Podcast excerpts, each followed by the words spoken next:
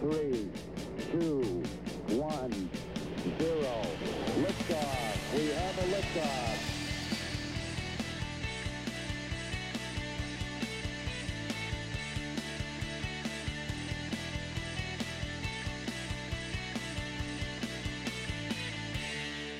Cuarto episodio ya de Mentores y parece que llevo mucho tiempo haciendo esto. Y no porque se me dé bien o mal, sino porque, bueno, le dedico bastantes horas, pero me gusta, me gusta, estoy contenta porque de momento lo estoy disfrutando. Así que, bien.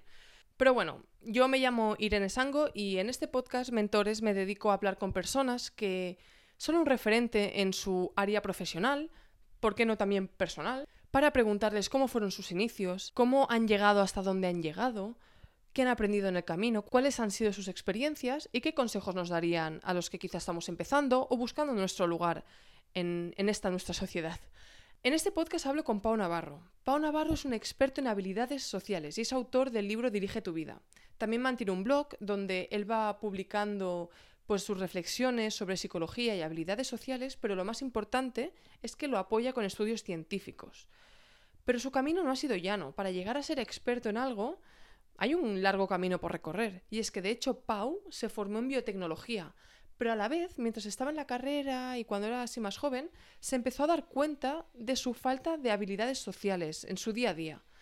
Siguió su curiosidad y empezó a publicar el blog que, como os he comentado, se llama habilidadsocial.com, hasta que un día su blog se hizo tan popular que decidió dejar su trabajo un poco más estable para dedicarse completamente pues, a divulgar estudios de psicología y a escribir. Entonces, Pau, en este episodio, Pau nos explica cómo fueron sus inicios y cómo fue la decisión de dejar su trabajo. Y es que además también comparte mucha información sobre habilidades sociales, que es su tema, su tema de interés y donde él es experto. Por ejemplo, hablamos del el papel del miedo, de qué herramientas usa él para hablar en público, que de hecho hablamos de tres, y cómo transmitir un mensaje de forma más efectiva para que te entiendan bien y no hayan malentendidos. Y bueno, y de muchas cosas más. Me gusta esta conversación con Pau porque hablamos de muchas cosas, pero son cosas que se pueden poner en práctica, no es nada muy abstracto. Así que bueno, no me enrollo más y aquí os dejo con mi conversación con Pau Navarro. Que la disfrutéis. No quiero que me mires la chuleta. Vale. Primero de todo, voy, así, voy a ir así directamente. Venga. Tus padres son psicólogos. Sí. ¿Qué es lo, que, lo más valioso que te han enseñado tus padres como psicólogos? Empezamos fuerte. Que las, que, que las legumbres son buenas para la salud. Que tengo que comer verduras. Poca broma. Poca broma, poca, Poca broma. broma. Eso es un, es un No. consejo muy valioso, ¿no? Sí. Va en serio, ¿eh? No, lo- seguramente no, no me ha enseñado nada en concreto ni nada en particular, pero sí que es cierto que eh, me he criado rodeado de libros de psicología y de estudio del comportamiento humano. Y mm, entonces eso un poco despertó mi interés por entender cómo es, o sea, cómo puede ser que haya una ciencia detrás del comportamiento humano, ¿no? Porque mucha gente, o yo en su momento también creía que esto era libre albedrío, libre decisión, y a la que empiezas a rascar un poco te das cuenta de que, de que somos mucho más irracionales y controlamos mucho menos nuestro comportamiento de lo que nos gustaría pensar. Entonces, un poco me han inculcado eso. El, el- el plantearme si es que detrás de la, de la forma en que yo mismo me estoy comportando ahora, si no puede ser que haya algo más que soy incapaz de controlar y que está provocando este comportamiento. Y me he dado cuenta de que sí. O sea, a lo mejor ahora estoy hablando, pero en realidad no soy yo. Está hablando otra- una, una neurona que no puedo controlar en mi cabeza. Entonces, sí, así, así vamos, así vamos. Así empezamos. empezamos bien. Empezamos bien. No, pero oye, em, claro, tú eres un experto de habilidades sociales. La pregunta, ya es- quizá la palabra experto, experto te chirría, no sé. Sí, Eres me- experto realmente. o- ojalá, ojalá, pero me- si me lo dices tú me lo creo. Si, No, me, lo, si me lo digo yo no, pero... Claro. sí. Entonces, ¿qué táctica o habilidad social Mm. estás testeando o, que, o, vas a, o vas a testear conmigo hoy, ahora? ¿Qué táctica o habilidad social? O a lo mejor algo que digas, ostras, estoy practicando esto y... Porque, a ver, escuché en una entrevista pues Sí. que tú aprendes cosas, entonces vas Las- fuera las y las exacto, practicas. Sí. ¿Qué estás practicando últimamente? Estoy en un momento de mi vida de que ya no me apetece nada practicar. no, estás ya de palo. No quiero Que ya- pensar. que ya no me apetece nada pensar ni practicar. Ya. Pero sí que es cierto que últimamente, o sea, no solo ahora, sino que últimamente, y es algo que te he adelantado, que te he dicho antes de empezar la entrevista, Ujú. eh, intento ser más conciso. Voy a intentarlo en esta, en esta entrevista. Vale. No lo prometo, seguramente no lo consiga, pero sí que creo que a veces mm, tiendo demasiado a hablar, a hablar mucho, ¿no? Porque me apetece mucho hablar, porque tengo muchas cosas en la cabeza y a lo mejor ser más concreto me iría muy bien. Así que lo voy a practicar. O sea, es lo que estoy practicando últimamente, de verdad. Venga, va. Sí. Si este podcast dura dos horas, Es- ya este- hablaremos. Efectivamente. A no ser que sea por mi culpa, claro. Venga, Oye, em, estudiaste biotecnología. sí. ¿Por qué?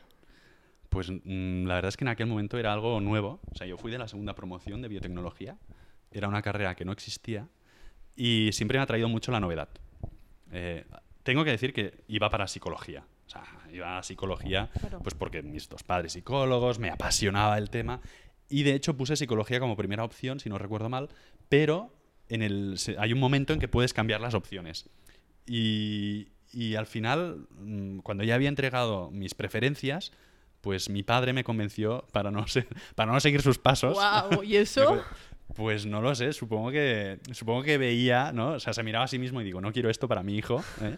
no quiero este sufrimiento para mi hijo, y me convenció para cambiar a otra cosa que era en su momento mm, biotecnología. Y me gusta también, me gusta la ciencia. A ver, me gustaba la ciencia, eh, biología me parecía, pues en aquel momento, pues que era una carrera con pocas salidas, y la verdad es que de la unión de la ciencia o, del concepto de algo más moderno con biología, pues salió biotecnología. Si no, si no hubiera existido esta carrera, seguramente ahora sería psicólogo. O lo hubiera intentado. ¿Tus padres son psicólogos de clínica? O sea, sé que hay diferentes tipos de psicólogos. ¿Qué tipo de Sí, psicólogos no son? son psicólogos clínicos. Mi padre está especializado en educación, en lo que es psicología infantil, Vale. es decir, en el desarrollo del niño ah, cuando es muy pequeño, en sus capacidades cognitivas, motrices. O sea, son especialistas, los dos, de hecho, son especialistas en, en psicología infantil, en, en educar a niños. Wow. Y creo que yo he sido en casa del herrero cuchillo de palo. Sí, ¿no? Ya sabes lo que dicen, ¿no? Entonces, los, no, no son psicólogos clínicos, o sea, no Vale. tratan patologías. Ujú. Ujú. Ostras.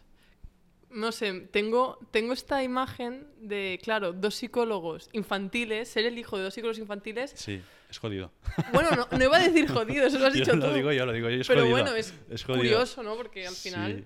Es curioso, sí, porque de hecho eh, yo estoy en la facultad de psicología, creo que es la de la, de, la autónoma seguro, pero una vez eh, unos, unos compañeros encontraron un vídeo mío, o sea, que en, en alguna, en alguna asignatura se, se enseñaba un vídeo pues de esto del niño comportándose cuando es pequeño, no qué, No, y salía yo, es decir, yo era el conejillo de indias de mis no. padres, me habían grabado y creo que salía comiéndome un, un flan y leyendo un Tintín. ¿No? Pues estaba leyendo allí un cómic de Tintín y me cabreaba y volvía atrás y no sé qué. Entonces fue muy, muy, muy raro, porque mis padres nunca me lo, me lo habían dicho. Entonces fue muy raro saber que soy objeto de estudio en algunas facultades. Guala, ¿te imaginas? Sí, bueno, sí que me lo imagino. No, sí, claro, sí. tú sí, estoy pensando, estoy hablando de mí mismo, o sea, guau, qué fuerte. Sí, sí, pero es gracioso, pero sí. Fue, la verdad es que fue, fue una educación. A ver, creo que era una educación estricta, pero claro, eh, tampoco considero que fuera nada del otro mundo, la No, verdad. No sé, tampoco te ha ido tan mal. No lo sé. No sé cómo me hubiera ido de otra forma, ¿eh? También Eso es nunca te puedes nunca lo sabemos, Sí. nunca lo sabemos. ¿Qué, qué hizo? Porque tú eres bastante bueno en tus estudios de biotecnología. En biotecnología sí. Había un truco por eso, ¿eh? Cuéntame, por favor, no me O sea, dejes pero es un, truco, es un truco un poco triste porque es un truco muy capitalista. Es un truco absolutamente ¿A capitalista. quién pagabas? A ver. No, no. o Ah, sea, vale. Es lo que me pagaban a mí. Porque resulta que en aquel momento, como era segunda promoción, era una carrera muy nueva y era muy cara. ¿Vale? Era esto uno de los, de los razones, de los motivos por los cuales en principio no la puse como en primera opción. Pero era muy cara. ¿Y qué ocurre? Que una vez que suspendí una asignatura, cuando te tienes que volver a matricular, te hacen pagar otra vez esa asignatura. Y mi padre me dijo, mira, chaval, yo te voy a pagar la carrera una vez. Todo lo que suspendas, te lo vas a pagar tú, porque eso te la pago una vez. Eso sí, si sacas matrículas de honor y me devuelven el dinero, yo ese dinero te lo voy a dar a ti. Ah, bueno, está bien. Joder, sí estaba bien. O sea, tú- o sea, yo normalmente trabajaba los veranos, tenía que trabajar haciendo trabajos pues, espantosos para ganarme un dinero. Y vi en aquello un- o sea, la forma de no tener que trabajar ningún verano más y poder tumbarme a la Bartola. Así que fue una simple motivación económica y capitalista, pero funcionó, coño. O sea, funcionó muy bien porque creo bueno, que ¿qué desde entonces... ¿Todo matrículas o algo así? desde- a partir de ese momento, o sea, a mitad de mis notas fueron excelentes y la otra matrículas de honor. Entonces ole. me, me gané un sueldo Muy haciendo bien. esto. Pero ya ves que o sea, es, es una cuestión de, de- de ser un vago y, claro, a la que te esfuerzas, pues las cosas van bien. Como todo en la Bueno. vida, no hay que ser más listo ni más tonto. Yo creo que ahí sale el, el psicólogo padre, que es como... Voy a meterle un incentivo. Eso es. voy, a, voy a meterme un, exacto, un refuerzo positivo a mi hijo que si no me lo voy aquí Claro. repitiendo hasta los 50. Oye, pero llega un momento que te, te empieza a interesar las habilidades sociales. Explícanos ese momento, o, o si no fue un momento, sino que fue a lo mejor una curiosidad. Mm. ¿Cómo fue? Fue, fue un cúmulo de cosas, porque ya de pequeño, o sea, no es que en aquel momento me empezaron a interesar, sino que ya de pequeño, pues me, o sea, recuerdo que me leí el libro este de Dale Carnegie, de cómo hacer amigos, no sé qué. Un libro O sea, bru- brutal. pues me lo leí a lo mejor que tenía, yo qué sé, 11 años o 12. Guau. O sea, me lo leí que era súper pequeño. Y, y era por curiosidad, ¿no? Porque yo de pequeño sí que era muy tímido. Eh, pero no, o sea, la timidez en mi caso se, se mostraba con, una, con la gente que me conocía, o, o- o que me conocía poco más bien, o sea, me veían como tío serio, como confiado, como seguro, como frío incluso. Entonces eso, eh, nadie hubiera dicho que era tímido, pero en realidad eso es producto de la timidez. O sea, la timidez lo que hace al final es que quieras protegerte, ¿no? Y yo lo sabía, yo sabía que por dentro, me costó entenderlo, pero sabía que por dentro, pues, pues no era tan natural como mis amigos. A mis amigos los veía naturales, divertidos, relajados. Y yo no. Entonces eso hizo que me empezara a preguntar muchas cosas, ¿no? Porque soy así, ¿qué pasa aquí detrás? Eh, y fue, yo te diría que fue, o sea, to- todo explotó un poco al terminar la universidad, ¿no? Durante la universidad estás concentrado en los amigos, en los estudios y tal, pero sí que es cierto que después cuando te metes en el, en el mundo laboral, que estás como todo el mundo perdido, ¿no? O, sea, ahora bien, he acabado la universidad, pero ahora ya tengo el título y ¿qué hago? Perdón, ¿encontraste un trabajo o...? Sí. o- Vale, vale. Sí, sí, encontré un trabajo, pero aún así Vale, vale. estaba como, como despistado. Entonces ahí ya me empecé a, a- Y además que era un trabajo como muy de, muy de marketing, muy, de- muy de hablar con gente, muy de vender cosas, muy de presentar propuestas. Entonces ahí sí que dije, vale, voy a meterme... ¿Cómo puedo hacer yo para estas personas? Porque al final vendemos por lo que gustamos, Sí. ¿eh? por lo bien que caemos. ¿Cómo puedo ganarme yo a esta gente? Y ahí ya fue lo que, disparó, lo que me disparó el interés. Y a partir de ahí, pues estudiar, estudiar, sobre todo muchos estudios. O sea, yo era muy bueno, era particularmente bueno eh, buscando ciencia. Es decir, en la, en la universidad, en una carrera como biotecnología, te tienes que empollar estudios Sí. pues de PubMed o de bibliotecas eh, científicas. Y claro, mm, yo lo que encontraba en los libros era pues o experiencias personales del autor, pues yo era así, luego hice esto y me fue muy bien y tal, o, mm, o, o mitos, o sea, era cosas que detrás, o sea, a mí me sorprendía mucho que alguien fuera capaz de escribir un libro y decir algo y decir, lo que tienes que hacer es visualizarte consiguiendo tus objetivos, por poner un ejemplo. Y a mí me sorprendía que detrás de esta afirmación no hubiera un- una referencia, ¿no? Un 2 allí, ¿no? Salía el en- científico un que llevas dentro Claro, ahí. un superíndice, un 2, y que me permitiera ir a ver en base a qué hacía esta afirmación, porque yo era lo que estaba, lo que había estado viendo hasta entonces. Y eso fue lo que me, lo que empezó un poco al final, pues mi- el, el hecho de que me pusiera a buscar estudios y toda la ciencia que había detrás. Y hasta, hasta ahora, así hasta ahora. Ostras. ¿Y qué, cómo, cómo cambiaste? Es decir, ¿qué diferencia, ¿cómo era el Pau antes de tu de empezar todo este viaje a buscar las habilidades sociales y cómo es el Pau a lo mejor dos años después o incluso ahora? ¿Cómo Mm. cambiaste? Yo creo que el Pau de antes era un Pau bastante cabrón. ¿Cómo me, has dicho, cabrón? me has dicho que podía decir esta cosa. Y tanto. Es mi podcast, aquí puedes decir lo que quieras. Eh, creo que era un Pau, un Pau muy frío. eh, sí, en el fondo, creo, o sea, siempre creo que he sido buena persona y que me he preocupado por los demás. Pero no lo exteriorizaba, ¿no? Entonces, pues yo qué sé, si estaba con mi novia y, y la veía su- que sufría por algo que yo estaba haciendo y tal, o sea, como que en lugar de, de- de- de decir, oye, pues no te preocupes o intentar, intentar empatizar con ella, lo que hacía era me alejaba por completo. Y no solo con mis novias, sino con mis amigos, con mis padres, con todo el mundo. Entonces yo creo que el Pau de ahora es un Pau muchísimo más empático. O sea, para mí lo que ha cambiado más que nada es que ahora, en lugar de estar tan centrado en mí mismo, que ese es el, ese es el- el- el- el síntoma número uno de la timidez, es el síntoma número uno de la timidez y la inseguridad, ahora intento entender, intento sobre todo comprender a lo que hay detrás de las personas, porque me he dado cuenta de que yo antes juzgaba. Decía, este tío, es, es- esta persona es, es- qué cabrón que es, ¿no? Qué mal que trata a la gente, o qué egoísta, o no sé qué. Pero a la que haces el ejercicio de intentar empatizar con ellas y de saber por qué se están comportando de esta forma, te das cuenta de que es muy difícil odiar a nadie. Todo el mundo tiene motivos para hacer lo que está haciendo. Y motivos que para esa persona son lícitos. ¿sabes? Que son, son, son justos, nadie, cree- nadie quiere ser un... Incluso el que te roba el coche, solamente que él cree que lo tiene que hacer por, por algún motivo porque es, la única forma de sobrevivir para él, por ejemplo. Entonces, a que te das cuenta de que la gente tiene motivos detrás para hacer lo que está haciendo, es muy difícil odiar a alguien. Entonces yo he llegado a un momento en que si te tuviera que decir la, diferencia, la mayor diferencia del Pau de ahora respecto al Pau de hace 15 o 20 años, es que ahora empatizo con la gente, o por lo menos lo intento, y eso lo que hace es que me resulte muy difícil que alguien me caiga mal. ¿Y cómo lo, o sea, lo haces haciendo eso? Pensando, cambiando tu perspectiva cuando piensas en alguien. Lo que lo hago es preguntándome por qué está haciendo eso. O sea, qué emoción y qué necesidad. Hay dos. Dentro del proceso cognitivo, te podría clavar un rollo, pero no voy a hacer. pues no, sí que estamos cinco horas. Pero dentro del proceso cognitivo sí que hay, hay un paso mm, mm, posterior a los pensamientos, que son las emociones, que sobre todo vienen condicionadas por las necesidades. Es decir, es decir si yo tengo la necesidad de. Si yo siento- si tengo la necesidad de sentirme apreciado, porque me siento poco apreciado, porque mis padres no me han querido o no he tenido amigos o lo que sea, seguramente haré cosas para que la gente me aprecie. Y a lo mejor es, es, es hablar mucho cuando estoy en público y la gente me termina odiando porque siempre dice, es que Pau siempre quiere ser el centro de atención. Pero no es que Pau quiera ser el centro de atención. Es que Pau lo que quiere es que la gente le aprecie de alguna forma, es sentirse un poco querido, ¿vale? Eh, y su única forma de, de hacerlo, la única forma que ha aprendido es esto, intentando llamar la atención. Entonces, en el momento en que sabes que esa persona en realidad no está haciendo porque le guste ser el centro de atención, sino que lo hace porque se siente poco apreciado, es difícil odiar a esa persona. ¿sabes? Entonces, yo siempre me pregunto, cuando alguien hace algo que a mí me sorprende, ¿por qué lo hace? ¿Qué necesidad humana, que hay siete, bueno, hay- puede haber 50, pero generalmente se conocen seis o siete, ¿qué necesidad humana necesita, quiere satisfacer?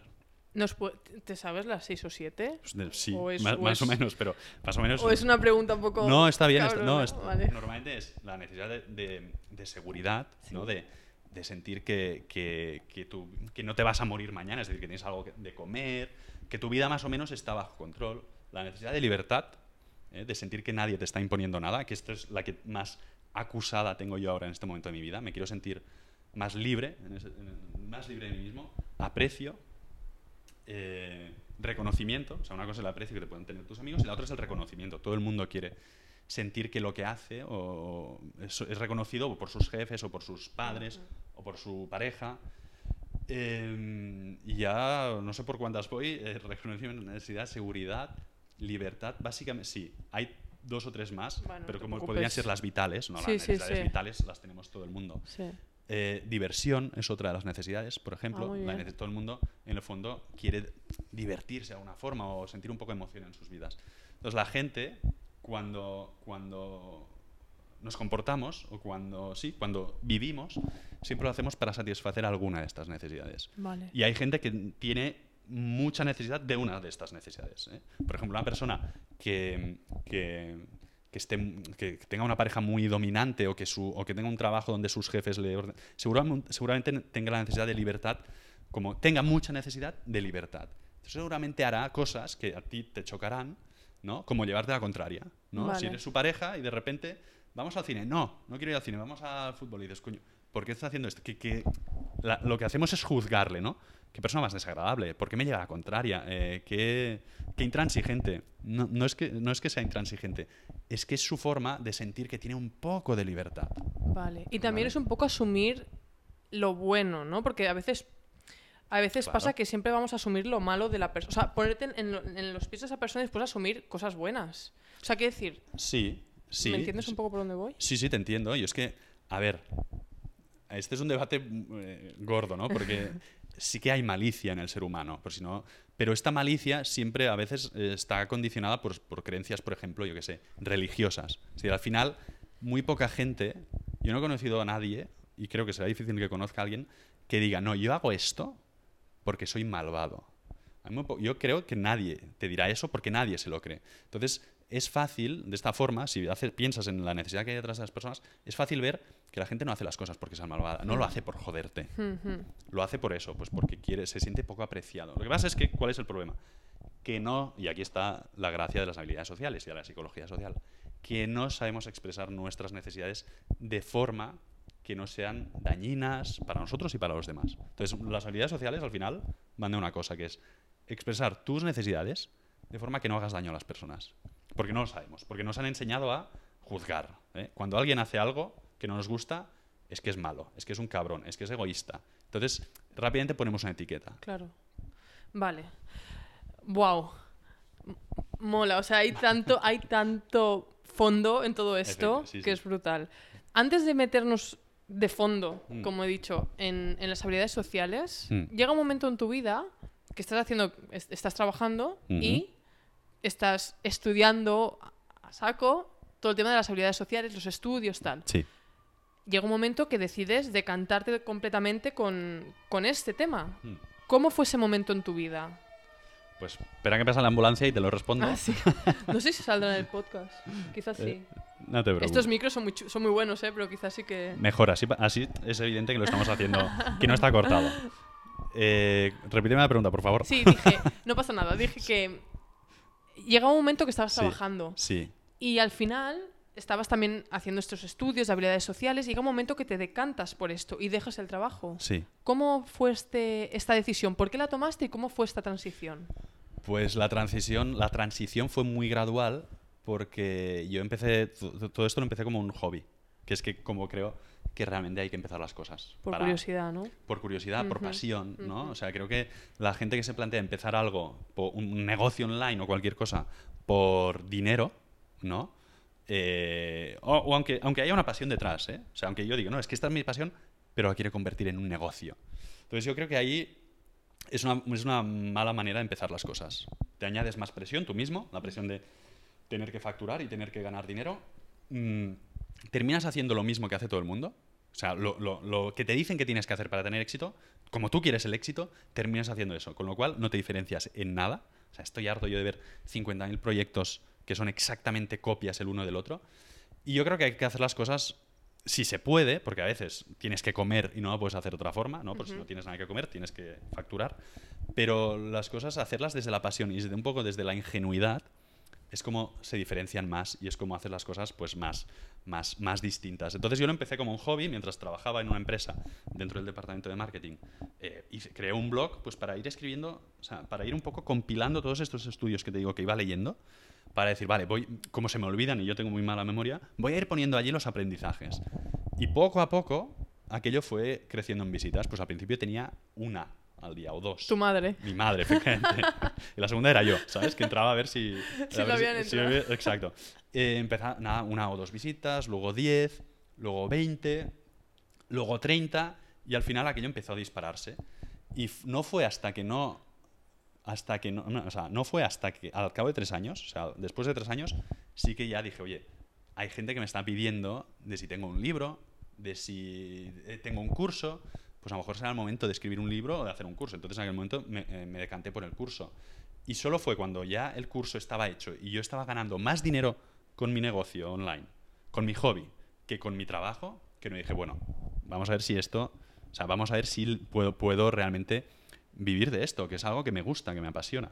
Y ese fue, fue esa- la decisión fue esa. Es decir, no fue ni producto de la presión ni autoimpuesta, simplemente fue un- una, una serie de circunstancias que me hicieron ver que allí podía haber algo. Y que ya estaba. No, no es que podía haber, es que ya había. Es que ya había. Mm. Claro, al final eso también es, es lo que hablábamos antes de empezar esta conversación, que es Mm.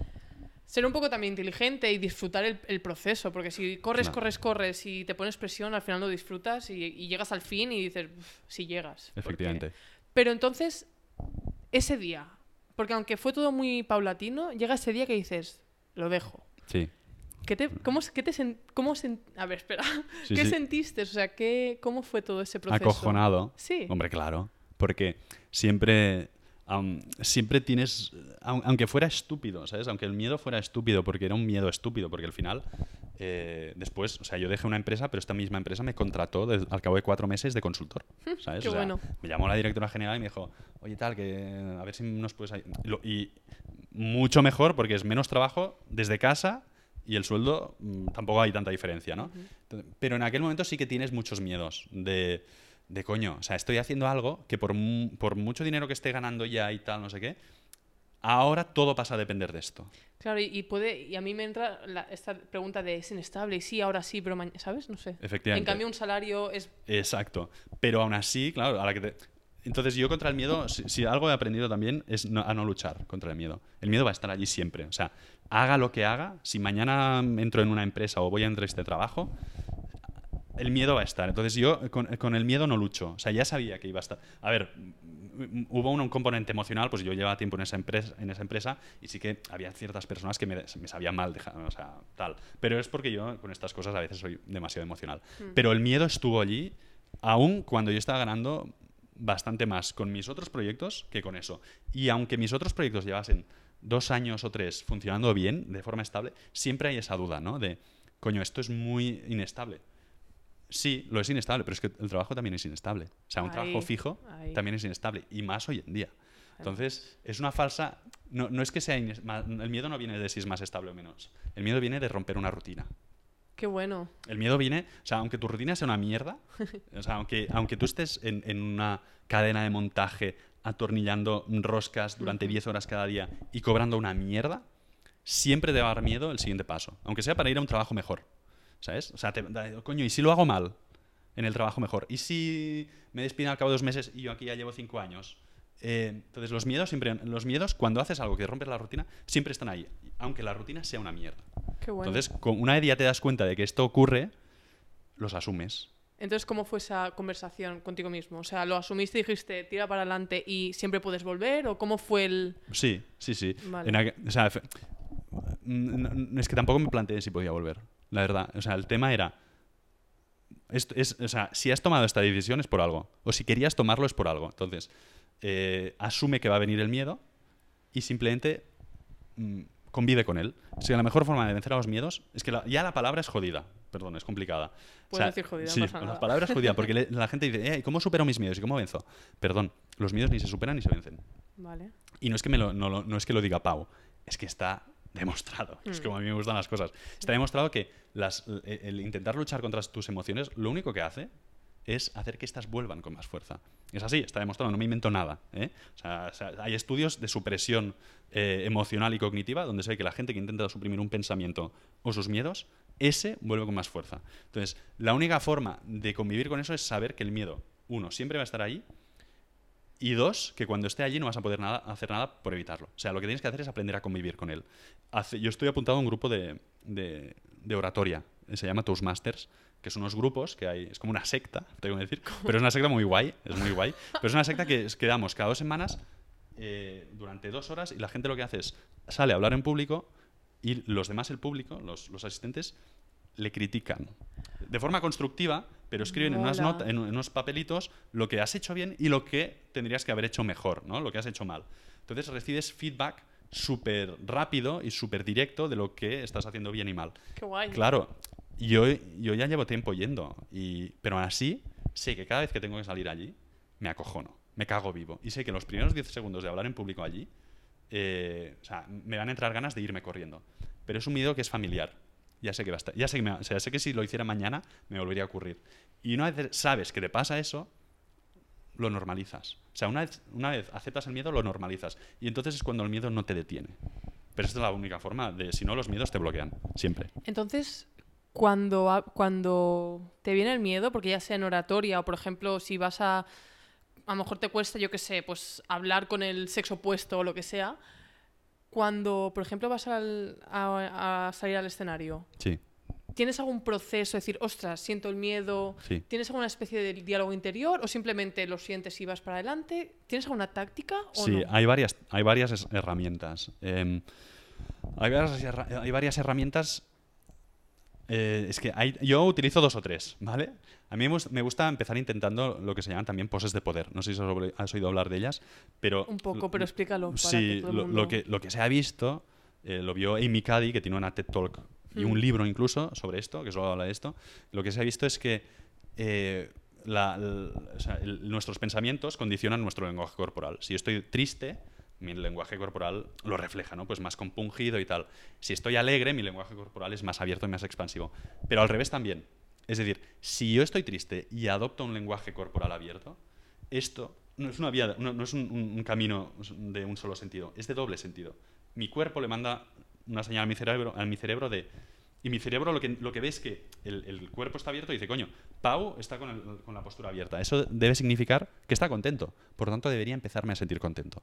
Entonces, lo que se ha visto es que hay unos, el cortisol, que es la hormona de la ansiedad, cuando tú utilizas una pose de poder, que son poses expansivas, ¿no? Pues con el, no sé, la- el mentón hacia arriba y hinchando un poco el pecho, el nivel de cortisol baja. Es decir, el cuerpo como que siente menos ansiedad. Entonces Qué yo bueno. empiezo, suelo empezar un poco con una, con una pose así de poder ¿Vale? Y luego, sobre todo, es. em, otra forma es bajar las expectativas. Es decir, yo no voy a que me aplaudan y a ser el mejor ponente de la noche, que es un poco lo que por naturaleza me gustaría, ¿sabes? Porque a mí me gusta ser el centro de atención ahora. Eh, es lo que me gustaría. Entonces ya no voy a eso. Siempre digo, vale, ¿qué vas a hacer? Vas a aprender. Vas a, vas a intentar, o sea, vas a intentar sobreponerte a tus miedos. Entonces, bajando un poco las expectativas, también te relajas. Y el tercer paso que hago ya al final es decir, vale, y aunque haga todo esto, me voy a poner nervioso y me voy a acojonar. Con lo cual, como ya lo sé que me va a pasar, y como ya me ha pasado antes, que me he puesto nervioso y me he acojonado, pero he hecho la charla, aún con miedo, pues va a ocurrir lo mismo. Voy a tener miedo y voy a hacer la charla. Entonces, como que lo asumes. Y al final, el mensaje es, no esperes a que el miedo desaparezca, sino que hazlo con miedo, porque es la única forma en que lo vas a hacer. Claro. Yo no conozco nadie, nadie, que, que- que tenga miedo a, a dar una charla. A todos nos, nos in- nos incomoda o nos impresiona hacer una ponencia en público. Incluso a los más veteranos, o sea, incluso a gente como Bill Gates o Barack Mm. Obama han reconocido que se siguen poniendo nerviosos. Yo no conozco a nadie que de alguna forma mentalmente haya sido capaz de anular su miedo. Nadie. Ni visualizar a la gente desnuda, ni hacer lo que quieras. Es imposible. Entonces, asúmelo y hazlo. Coño, si es que la única forma en que lo vas a hacer es con miedo, pues hazlo con miedo. Eso es con todo en la vida, en verdad. ¿no? Todo, absolutamente. Todo, todo, todo, todo funciona así. Y una vez lo asumes, te liberas mucho. Es que es cierto. Coño. En que incluso, incluso el hecho de, por ejemplo, ya no algo no simple, pero algo que todo el mundo puede ver, que es hablar en público. O, Sí. Pero a lo mejor el hecho a lo mejor de dejar un trabajo, que a Total. lo mejor lo dejas al principio y te, te cuesta mucho y después, si te pasa una situación así, dices, bueno, reconozco esta situación porque ya he estado aquí. Exacto. Entonces al final es repetir esa, esa situación Mm. y ver que el médico, el, el el médico iba a decir, el miedo al final es biológico, ¿no? Absolutamente. Decir, es, que- incontrolable. claro, es que... Es incontrolable. Es que hagas lo que hagas. De hecho, yo siempre pongo el mismo ejemplo, que es el de, de cómo aprendimos a ir en bicicleta. Ay, sí, cuéntalo, que este lo he escuchado que lo Sí, es el- decías. Es el, mismo ejemplo, es decir, la gente, mm, o sea, lo que te decía antes es, la gente habla de vencer el miedo, de superar el miedo. A ver, cuando aprendimos a ir en bicicleta, yo no estaba, yo no me quedé una semana en casa leyendo libros de eh, manual de ir en bicicleta o de mm, O cómo ir en bicicleta, sí, o- tutoriales, o, o ¿eh? viendo tutoriales o cómo ir en bicicleta para dummies, ¿no? Yo no me quedé una semana leyendo hasta que se me pasó el miedo y dije, vale, ahora me subo a la bicicleta. Nadie lo hace así. O sea, lo que haces es te subes a la bicicleta acojonado y a medida que vas pedaleando, pues te vas sintiendo más cómodo. Pero te has subido a la bicicleta acojonado. Pues esto en la vida es siempre así. Mm, Empezarás a hablar en una ponencia en público acojonado. Y a medida que la hagas se te irán bajando los nervios. Dejarás tu trabajo acojonado. Y a medida que pasan los días se te irá pasando el miedo. Entonces todo en la vida funciona así. Entonces esto de pretender eliminar el miedo de forma mágica, leyendo un libro o viendo lo que sea, es imposible. Es que es imposible. Claro, y también hay, por ejemplo, Tim Ferriss tiene una TED Talk que también es súper famosa que explica que todo esto lo pondré links abajo en, el- en la descripción para que todo el mundo pueda acceder a las TED Talks que has dicho y tal. Mm. Dice también qué es lo peor que puede pasar, ¿no? O sea, te en la bicicleta, ¿qué es lo que, que te caigas? Eh, Cuando sales a hablar en público, que, que te quedes en blanco es lo peor que Mm. puede pasar. ¿Y Mm. qué, qué, qué importancia tiene eso en tu vida, no? O sea, Es- ese es, ese es- es otro método, eh, hay varios métodos, pero es otro, es otro, med- es otro método de eh, visualización negativa, ¿no?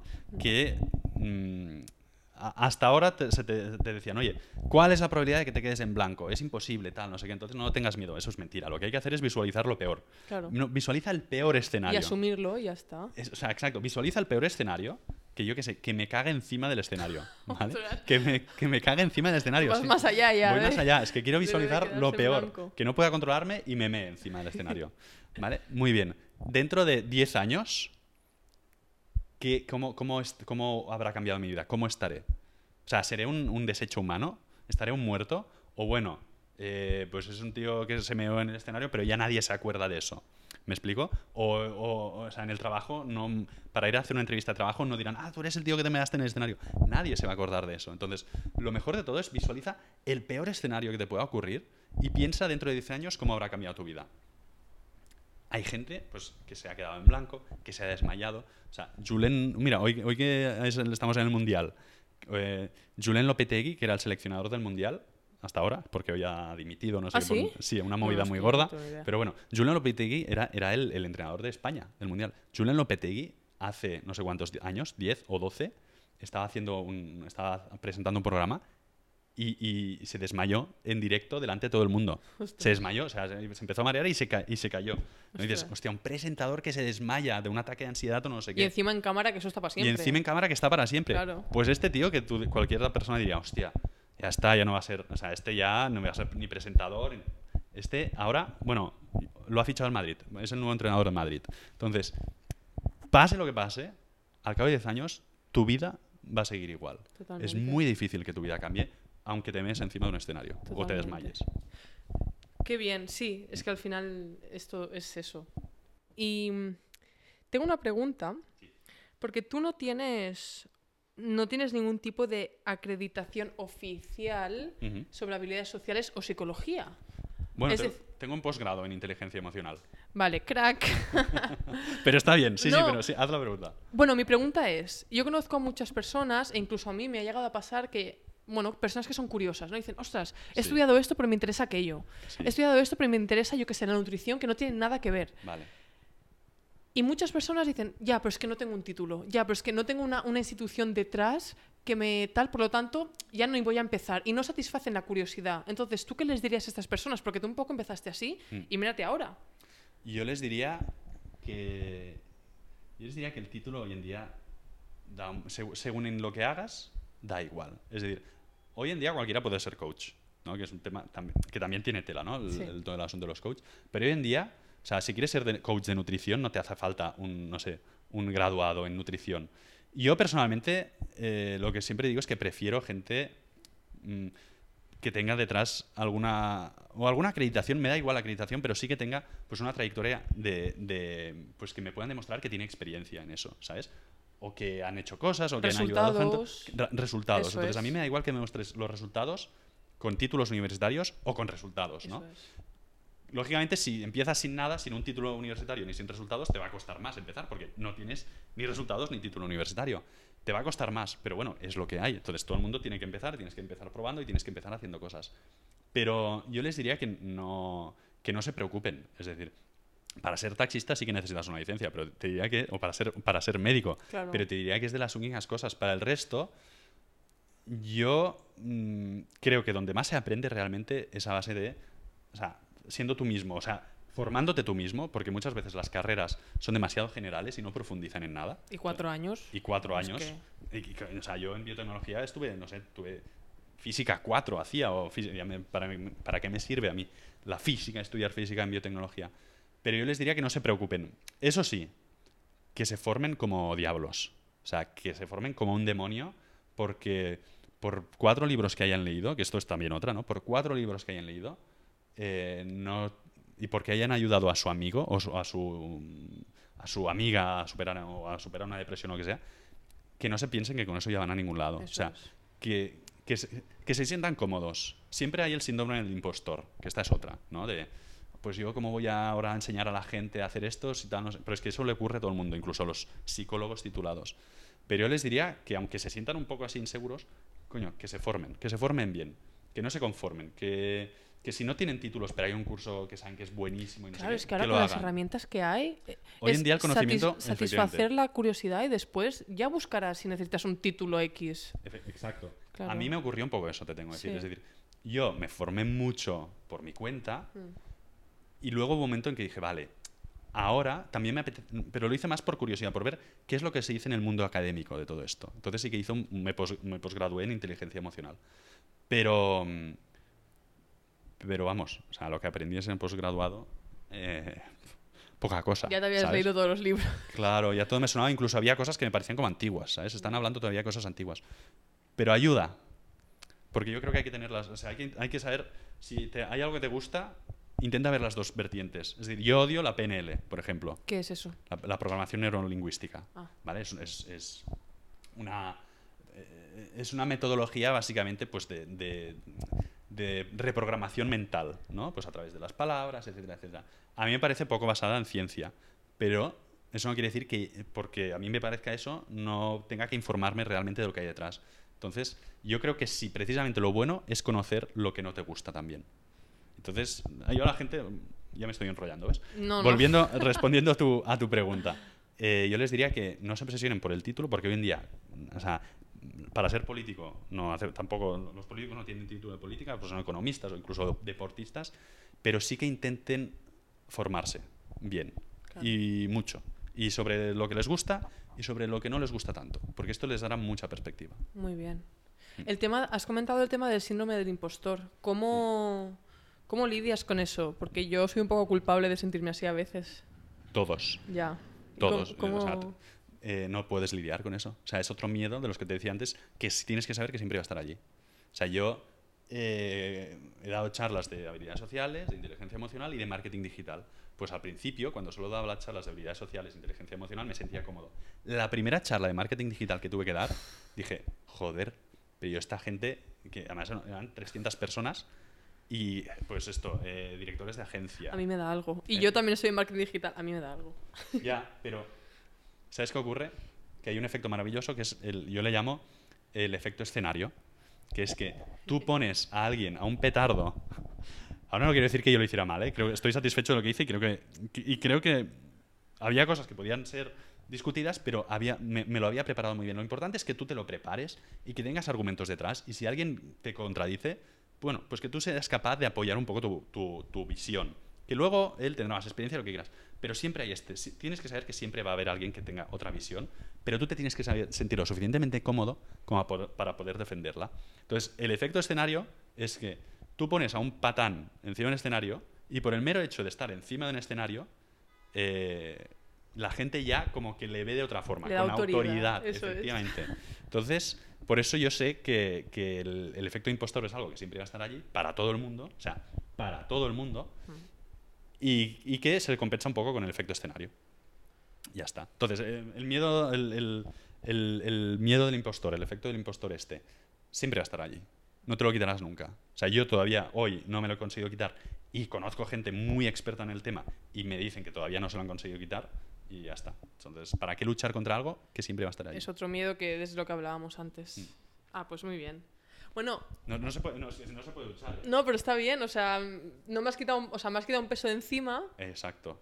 Entonces, bueno, simplemente encontrar tus propias tácticas. Es súper importante conocerse a uno mismo, ¿no crees? Es decir, ser, y me refiero, cuáles son tus debilidades, em, cuáles son tus diálogos in- interiores, qué, Sí. todo este tema, porque al final, si no te conoces a ti mismo, em, siempre vas a estar preso de todas estas emociones, etcétera. Correcto, sí. Yo creo, puedes conocerte a ti mismo y seguir preso de las emociones. ¿eh? Tú puedes saber, saber que tus debilidades son X y que te da miedo tal y que te siga bloqueando. O sea, para mí el hecho está no tanto en, conocerse, que también es importante, pero en aceptarse.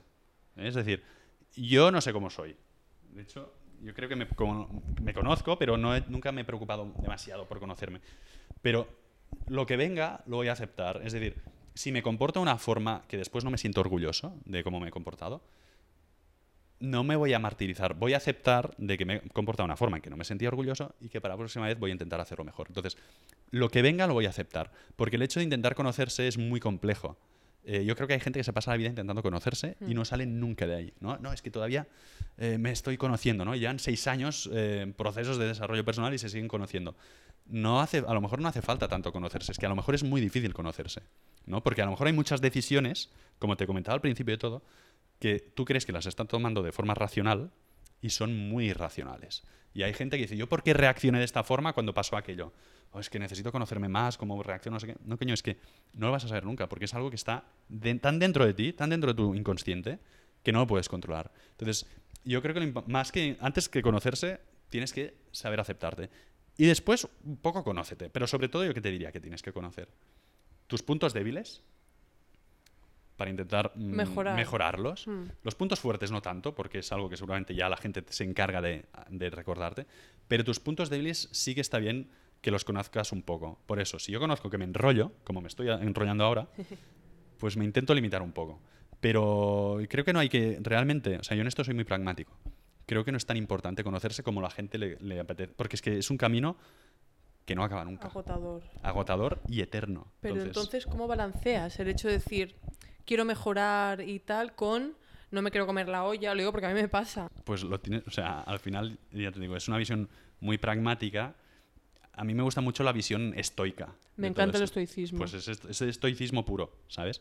Me gusta mucho la visión estoica de lo que venga, eh, lo aceptaré un poco y, y ya está. Entonces, es, es inevitable. O sea, de hecho, lo primero que tienes que hacer es plantearte que es inevitable que te vayas a comer la, que te vas a comer la cabeza. Eso, ¿vale? Entonces, yo me como la cabeza, pero no me la quiero comer. Eh, pues lo tienes complicado. ¿Vale?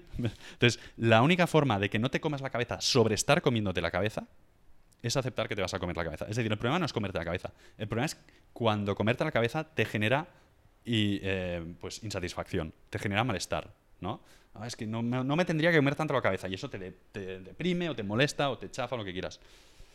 Acepta que te vas a comer la cabeza. Claro. Acéptalo, porque de esta forma ya no te dolerá tanto y poco a poco dejarás de comerte la cabeza. Porque una vez ya mm, te haces amigo de tu miedo, también otro ejemplo que pongo siempre, ¿no? El del tigre. O sea, es como si yo, a mí me meten el primer día en una jaula con un tigre. Pues a lo mejor estoy cagado de miedo. Pero si cada día me meten en esa jaula con ese tigre y el tigre no me mata, por decirte, por decirte algo, seguramente al final me acabaré haciendo amigo del tigre. Y le acabaré poniendo un mote. Y se llamará... mm, no, sé cómo se llamaba el de Jesulín, pero se llamará lo, que sea. Eh, currupipi, ¿vale? Le llamaré currupipi. Y al final me haré amigo del tigre y ya que me metan en la... Es que ni me, ni me daré cuenta de que estoy metido en la jaula con el tigre. Entonces, esta forma es, la manera en dejar de comerte tanto la cabeza, dejar de preocuparte tanto, dejar de que tus miedos te, te, te molesten.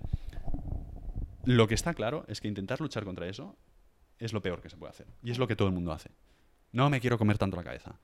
Eh, no quiero que me suden las manos cuando hablo en público. No quiero tartamudear. No quiero, mm, no quiero ponerme nervioso cuando me hagan una entrevista de trabajo. No quiero, no quiero, no quiero. Lo que provoca es que termines bloqueando el miedo, intentando bloquear el miedo, y eso al final, el miedo lo que hace es. O sea, lo, lo- lo ocultas de tu consciente, pero tu inconsciente sigue ahí, como un cabrón. Entonces vuelve a resurgir y con más fuerza. Al final es como separarte y reconocer que estás sintiendo algo, ¿no? Correcto, sí. Porque Hay- es que si no, no, no te enteras de que Hay- entras en el bucle, perdona. No, te No, no, es así, es así. Es lo que tú- separarte, es que lo has dicho tú muy bien. Hay una metodología que se llama em, la terapia de terapia, no es que es una terapia incluso, se utiliza como terapia de compromiso y aceptación, que básicamente lo que hace es que te separes de tus pensamientos. Para esto, esto todo esto lo empezó un poco Eckhart Tolle, no sé si te suena, el del poder de la hora, La- es un super bestseller eh, en, en- en desarrollo personal, que básicamente lo que habla es, sí, de meditación, de mindfulness, ¿no? Eh, separarte de tus pensamientos, ser consciente que el hecho de que tú estés escuchando un pensamiento no significa que seas tú ese pensamiento. ¿eh? Hay, hay voces, en- o sea, la gracia de todo esto está en que el hecho de que tú seas capaz de escuchar ese pensamiento implica que tú no eres ese pensamiento, eres quien observa ese pensamiento. Claro. Si tú fueras ese pensamiento, no lo podrías observar. El hecho de ser observador de un pensamiento significa una cosa tan paradójica como que tú no eres lo que piensas. Y hay muchas circunstancias en que es así, en que tú no eres lo que piensas. Cuando te levantas por la mañana o cuando alguien se levanta por la mañana a trabajar a las 6 de la madrugada o a las 6 de la mañana, ¿qué piensa esa persona? Pues piensa, joder, qué palo, me da levantarme a trabajar, eh, no me apetece nada, es un rollo, creo que voy a llamar a mi jefe para decirle que estoy enfermo. Vale, muy bien, Bon- bonitos pensamientos. Pero ¿qué hace la persona? Se levanta y se va al trabajo. Entonces, los pensamientos dicen A y esta persona hace B. Tu conducta puede estar separada de tus pensamientos. Entonces, en el momento en que eres capaz de reconocer esto, los miedos, los pensamientos, todo esto lo ves como algo que no te define. Lo ves como algo que está allí, que es como una película que se va proyectando y que el director no sabes quién es. Hoy es, mm, no sé, eh, Spielberg y mañana es cualquier otro. Entonces, tú, pero tú no eres ese director. Entonces, eso te ayuda a precisamente lo que estamos hablando. Separarte, que es lo que has dicho tú, separarte de tus pensamientos. Para esto hay ejercicios de mindfulness, ¿no? Pues de visualizar tus pensamientos como si fueran eh, palabras, ¿no? O como si fueran formas, o no sé qué. De esa forma, lo- al final lo que se pretende es que los veas como algo ajeno a ti. ¿Sabes lo que me imagino yo? A ver. Así por curiosidad. Yo me imagino un escenario donde mi mente, que soy yo, es el escenario y los pensamientos estos que no son yo son los personajes que van pasando por encima. Entonces, ansiedad, ansiedad por ejemplo, pues sale alguien, Sa- muy bien. se va, eh, miedo, tal. Entonces, claro, no siempre, No siempre. pero Pero porque, claro, me lo imagino así. pues es, que- es- ese es el método, es uno, de los, es uno de los caminos, o sea, uno de los pasos de- del método este de aceptación y compromiso. ¿Qué ocurre? Que no es fácil. No. No, nada, claro, nada es fácil. Para esto necesita mucha práctica. Pero el primer paso, que es el de imaginarte a esto como algo ajeno a ti, ya está. Entonces, Mm. yo también me imagino mi miedo a hablar en público como... No sé si has visto El viaje de Chihiro, pero es una película donde salen encanta. como unas, unas pelusillas trabajando en el carbón. Buah, que- no que me acuerdo. Salen como unos bichitos que son como mm, negros con patitas que llevan el carbón Mm. a, a donde, es- don- pues donde trabajan allí con el carbón. Y la carbonera, ¿no? Sería, pero bueno, da La igual. no no sé. lo sé cómo se llama. No domino Y, ese ámbito. Pues yo, o sea, yo mi miedo a hablar en público me lo imagino como eso, que de repente viene ese bichito cabrón, aparece y me empieza a dar por el saco, ¿no? De, ah, lo vas a hacer mal, te vas a quedar en blanco, no sé qué. Vale, pero es que yo, yo ya, ya le he puesto hasta nombre. Así como se Lo puedes comprar si quieres, Ri- no, no. Ridiculín. Ridiculín. Sí, es mi miedo a hacer el ridículo. Pero bueno, he puesto, claro, no he puesto un nombre espantoso, no he puesto ahí Tyrannosaurus Rex. Pero entonces sería peor, ¿no? O sea, le pongo un nombre, le pongo un nombre patético y ridículo para decir, ah, está aquí el cabrón de ridiculín y me está tocando otra vez las narices. Qué bueno. ¿Eh? Y eso, pues quieras que no, yo mm, lo que antes evitaba, que era hablar en público, pues ahora no lo evito, Claro. ¿sabes? Y me pasa, y, pero insisto, al final la clave está en hacerlo con miedo. El último, o sea, no- lo que me ocurre a mí normalmente en los discursos estos de Toastmasters es que hago, primero haces un discurso, ¿no? Que está como programado, y después viene la parte de improvisación, que llaman a gente al azar, ¿no? Y A dices, mí "Tú me sal- da algo. te da algo. Pues a mí también me da algo, pero el día que tengo discurso programado, hago mi discurso y después en la parte de improvisación me apetece salir. O sea, tengo ganas de que me llamen. Cuando normalmente, cuando no tengo discurso programado y estoy simplemente de oyente, miro hacia el suelo para que no me vea, ¿sabes? para disimular, algo que estoy escribiendo, algo que me llaman por Lo teléfono. típico, ¿no? Hago lo típico de que no me elija. Pues el día que ya he hecho mi discurso y ya he empezado a actuar con miedo, a partir de ahí todo es baja- o sea, todo es todo hace bajada, es, por favor, quiero salir aquí a hacer la improvisación. Entonces es increíble como los miedos solo se vencen actuando y punto. Totalmente. Mira. Me encanta lo que, lo que dices porque es una cosa, obviamente no es lo mismo porque mm, el ejemplo que voy a decir yo es individual, no tengo a nadie, pero es el hecho de tirar de la piscina. Correcto. Literalmente. Es decir, yo cuando voy a una piscina, porque yo nado, me gusta nadar, entonces voy a la piscina y es descubierta. Entonces siempre lo típico, toco el agua, ay, qué fría, tal, me lo pienso, estoy como 10 minutos literalmente, no sé, tal. Entonces, un día dije, basta ya. Porque después cuando te tiras de golpe, Ya está. va más rápido y, y entonces ya está. Y al cabo de cinco minutos, ah, de cinco segundos, no minutos, cinco segundos ya no tienes frío. Claro, entonces yo, un ejercicio mío personal era, me ducho en la ducha y salto directamente. Y el los primeros días me costaba, era como, algo dentro de mí era como, no, no, no. Y ahora, o sea, es lo que tú dices, es Hacerlo encontrarte con y eso. una vez, y una vez, o sea, que es que hagas lo que hagas vas a tener frío. O sea, te, te va a acojonar Eso tirarte a la piscina. Eso es. Tírate de una vez con miedo, porque después ya se acaba, se desaparece el frío. Y esto, aunque, ya- ya- aunque la gente busque fórmulas mágicas, no existen. Si es que se ha demostrado científicamente que esta es la única forma de actuar. No se pueden superar, ni ocultar, ni vencer los miedos. Hay que actuar con miedos y punto. Qué bueno. Bueno, vamos a hablar de tu libro porque... Ah, vale. Venga, va. Como, umbral, ¿no? He venido a hablar de mi libro. No, no, Vale. porque después de llevamos casi una hora, eh, Vale. pero Vale, bien. culpa mía, eh, porque te he hecho muchas preguntas. No sé. Em, sí, sí. Em, tu libro que se llama Dirige tu vida Sí. Y tengo mucha curiosidad porque lo has dividido en tres partes. Confianza, carisma y conexión. ¿Me puedes explicar qué hay detrás, qué pensamiento hay detrás de esta, de esta división? A ver, esto inicialmente, este libro estaba más eh, planteado como una extensión de mi blog, donde son habilidades sociales, ¿no? Y sobre todo son habilidades sociales eh, con un fundamento científico, por eso el libro tiene una cantidad de bibliografía tremenda, pero lo que es el libro es muy práctico, pero eh, estaba pensado como para gente tímida, pues que tiene miedo, mi- más miedos sociales, te diría yo, ¿no? Pues miedo a hablar en público, a hablar con gente, a exponerse a todo esto. Y que luego no conecta con las personas.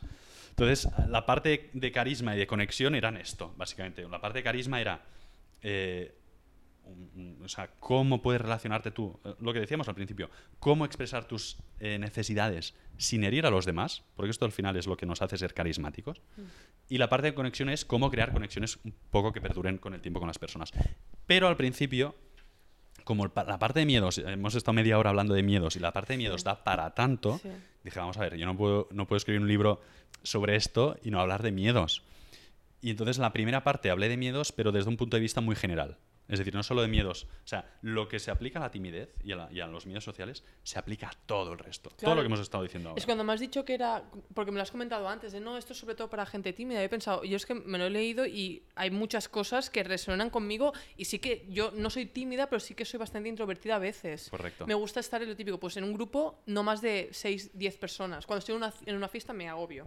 Perfecto. Yo, yo también. Entonces, Pero y y no es un problema, ¿eh? No, la no, introversión hay gente que lo vive como un problema y es No. maravillosa. Pero bueno, eh, entonces sa- salió, el, el libro salió de, este, de esto, ¿no? Mm. Es decir, vamos a, vamos, vamos a hacer tres, voy a hacer tres partes para que algo- a lo mejor una persona que diga, no, es que yo sobre todo, yo no me siento bien cuando me relaciono, pero es que sobre todo me cuesta romper el hielo. Tienes la parte de confianza. Sí. Otra persona que diga, no, es que yo me, mm, rompo bien el hielo, pero es que después no sé de qué hablar, ni qué decir, ni cómo relacionarme. Y cuando digo las cosas, la gente se enfada o tengo peleas con mi pareja. Eh, la parte de carisma. Y luego, pues la parte más de conexión, ¿no? La de, sí, pero yo ya no tengo miedo y hablo con la gente y tal, no sé cuántos, pero me cuesta sentir empatizar. ¿no? empatizar, exacto. Me cuesta sentir empatía y me cuesta que los demás me consideren su amigo. Entonces, por ahí, por eso lo dividí, porque cada, son tres problemas distintos, secuenciales, pero son tres problemas distintos. Entonces, al, al final, el libro en sí, pues te lleva desde lo más básico hasta lo más avanzado, pero es para que cada uno un poco pueda ir a donde está su problema. Claro, no, y además tiene ejercicios que es súper útil porque al Muchos. final, si no lo haces, no aprendes, ¿no? Estoy de acuerdo. Puedo leer una. Bueno, ya te he preguntado al principio, pero Sí. voy a leer un, un párrafo que a mí personalmente me ha gustado mucho y me he sentido muy identificada. Y de hecho ya lo has tocado un poco ahora, Ajá. pero a ver si quizá podemos aprofun- aprofundir, me ha salido en catalán, profundizar un poco más. Muy bien. En esta, voy a empezar, este es, este es Pau. En esta primera parte del libro has aprendido a vivir con más confianza en ti mismo, a separarte de tus pensamientos negativos, a actuar a pesar de tus miedos y a guiarte por tus valores. Pero fracasarás. Sí, habrá, momen- sí, habrá momentos en los que volverás a caer en tus viejos hábitos, en los que el miedo o la tristeza volverán a gobernar tus actos y te sentirás incapaz de seguir adelante. Momentos en los que no serás capaz de ignorar todos los pensamientos que te invadan y creerás que todo lo aprendido en libros como este no funcionan. Te sentirás solo en el mundo y pensarás que la vida es directamente una condena. Y cuando llegue ese momento solo podrás hacer una cosa, tratarte como un amigo. Es brutal. Correcto. O sea, Suena mucho mejor cuando lo lees tú que cuando lo leo yo, ¿eh? cuando no me, cuando no me antrabanco. No, no, está muy bien. Bien, tengo que decir que la palabra condena antes era una palabra mucho más fuerte, pero la editorial me dijo, chaval, no digas tantos tacos, pero sí, efectivamente, eh, es así. O sea, al, al final los hábitos, los viejos hábitos cuesta mucho romperlos, no es posible romperlos con un libro. O sea, no pretendo que nadie... pretendo que la gente tenga claro hacia dónde ir, pero no pretendo ya mm, o sea, hacer que ganen, ¿no? O sea, que, que lleguen a la meta pri- los primeros. Entonces, ni yo ni ningún libro lo puede conseguir esto. Entonces, hay que asumir que esto no es... No, o sea, na- no hay fórmulas mágicas, no hay nada. Entonces, todos volvemos a caer, pues, en- siempre, ¿no? Pues tenemos malos momentos. Y en esas situaciones, lo que ocurre es que somos extremadamente críticos con nosotros mismos. Y, y nos tratamos con mala leche, con desprecio, no sirves para nada, ya has vuelto a cagarla. Esto que dijiste que dijiste que no te enrollarías en, en nunca más y, estás y te enrollas otra vez. Vale. Pero en esos casos, para mí lo importante es hacer el ejercicio de, vale, ¿y si todo esto me lo estuviera contando un amigo, si no me, me contara su historia, que es la mía, y que le estuviera, me estuviera diciendo, oye, pues mira, yo eh, pues estoy leyendo y tal, no sé qué, pero es que ayer la cagué otra vez, tío, es que la cagué y soy una mierda y soy un desastre. O sea, ¿tú qué le dirías a ese amigo? Le dirías, oye, no es para tanto. O sea, Claro. relájate, tío. O sea, no es para tanto, vas bien, seguro- mira la parte positiva, que es lo que has aprendido. Entonces, la gente mm, no, no se trata como, un, como trataría un amigo. Es mucho más dura consigo misma, ¿no? Y no solo esto, o sea, yo al final creo que cuanto más relación tienes con algo, peor lo tratas. Tus padres, Sí.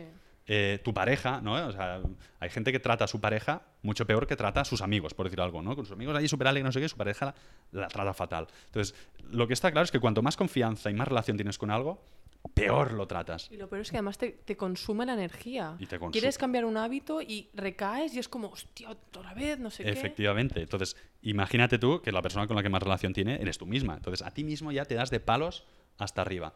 Entonces, para un momento, o sea, yo no tr- trátate mal si quieres, ¿no? Lo que decíamos antes, acepta que te has tratado mal, pero dite, vale, o sea, repítete a ti mismo, recuérdate a ti mismo.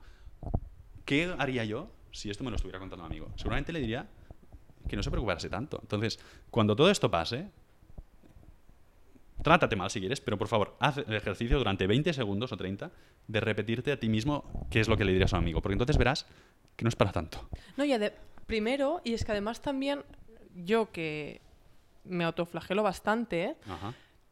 sí que es cierto que cuando te tratas como un amigo también es como que vuelves a tu dirección más rápido. Correcto. ¿No? O sea, es como cuando te, te autoflagelas y dices, ostras, ya estamos otra vez, tal. Es como que tardas a lo mejor tres días. Efectivamente, caes en, la- en- en- en el pozo. Hmm, Cuando, cuando- efectivamente, es que es así. Cuando te tratas como un amigo, ves que, o sea, porque lo relativizas, sí. ves que, a ver, ¿dónde estoy yo ahora y dónde estaba hace un tiempo? O sea, mm, y lo ves con perspectiva. Te da perspectiva. El hecho de abstraerte, de salir de ese, de, de- de- de ese foco que tienes permanentemente en ti, abstraerte y, ves la- y ver las cosas con perspectiva, las cosas con perspectiva siempre se ven mejor. Y tanto. ¿eh? Eh, siempre se ven mejor. Entonces, mírate un poco con perspectiva. Esto es un ejercicio que lo que hace es simplemente verte con perspectiva. Entonces te das cuenta de que no es para tanto.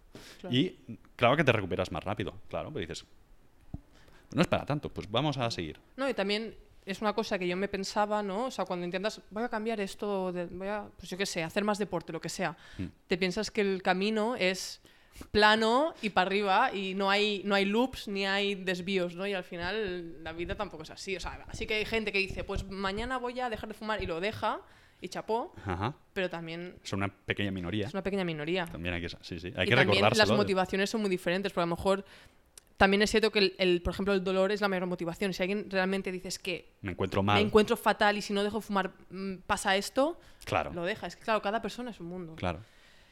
Te voy a hacer una pregunta que va un poco, ya que es mi podcast, pues va un poco para mí, pero yo creo que gusta. también, también se, va, se va a traducir a mucha gente, que es, ¿qué consejo me darías a mí, por ejemplo, cuando quiero, no conozco a nadie, pues como no te conocí a ti, y de repente me acerco a alguien y digo, ostras, quiero convencer, no convencerle, pero comentarle lo del podcast, no me gusta la palabra convencer, Vale. la elimino. Mm.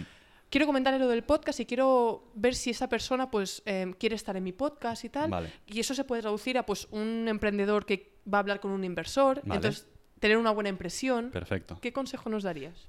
Pues es que creo que aquí el consejo nos lo tienes que dar tú. Sea, Porque estás en mi podcast. Porque estoy en tu podcast y estaba yo allí a punto de entrar en la cola del baño. Es verdad, en la cola del baño nos Eh, conocimos. Estaba a punto de entrar en la cola del baño, me viste hablar con no sé quién y me viniste a hablar tú. Entonces, aquí, el, hecho de que funciona es que estoy aquí. Ya, Entonces, tú misma te puedes responder a esta pregunta. ya, pero no sé, o sea, también, Dime. no sé, yo veo, me estás poniendo en un aprieto, no sé, yo también ve- veo que en ese momento quizá no, bueno, pues simplemente te hablé y porque tú eres majo, pero, por ejemplo, mañana voy a un evento y quiero hablar con una persona y, no sé, si- Perfecto. si, algún, tienes algún, algún consejo para mí de decir, Pues te voy- por aquí. Te voy a dar el consejo que es lo que tú usaste en el fondo. O sea, te voy a, Ah, te voy a traducir Por lo que tú hiciste, ¿vale? Un poco. Eh, es ser sincero. O sea, te lo digo en serio, aunque parezca también tópico, manido y tal, no sé qué. Es, al final, si, yo, si la gente que busca palabras, frases hechas, no sé qué, no sé cuántos, nada funciona esto. Eh, nada funciona. Y te lo dice un tío que he estado... O sea, yo, yo estuve una época en mi vida en que estaba metido dentro de la psicología de la seducción. Yo enseñaba a chavales a seducir. Entonces, te lo dice un tío que las ha visto de todos colores. ¿eh?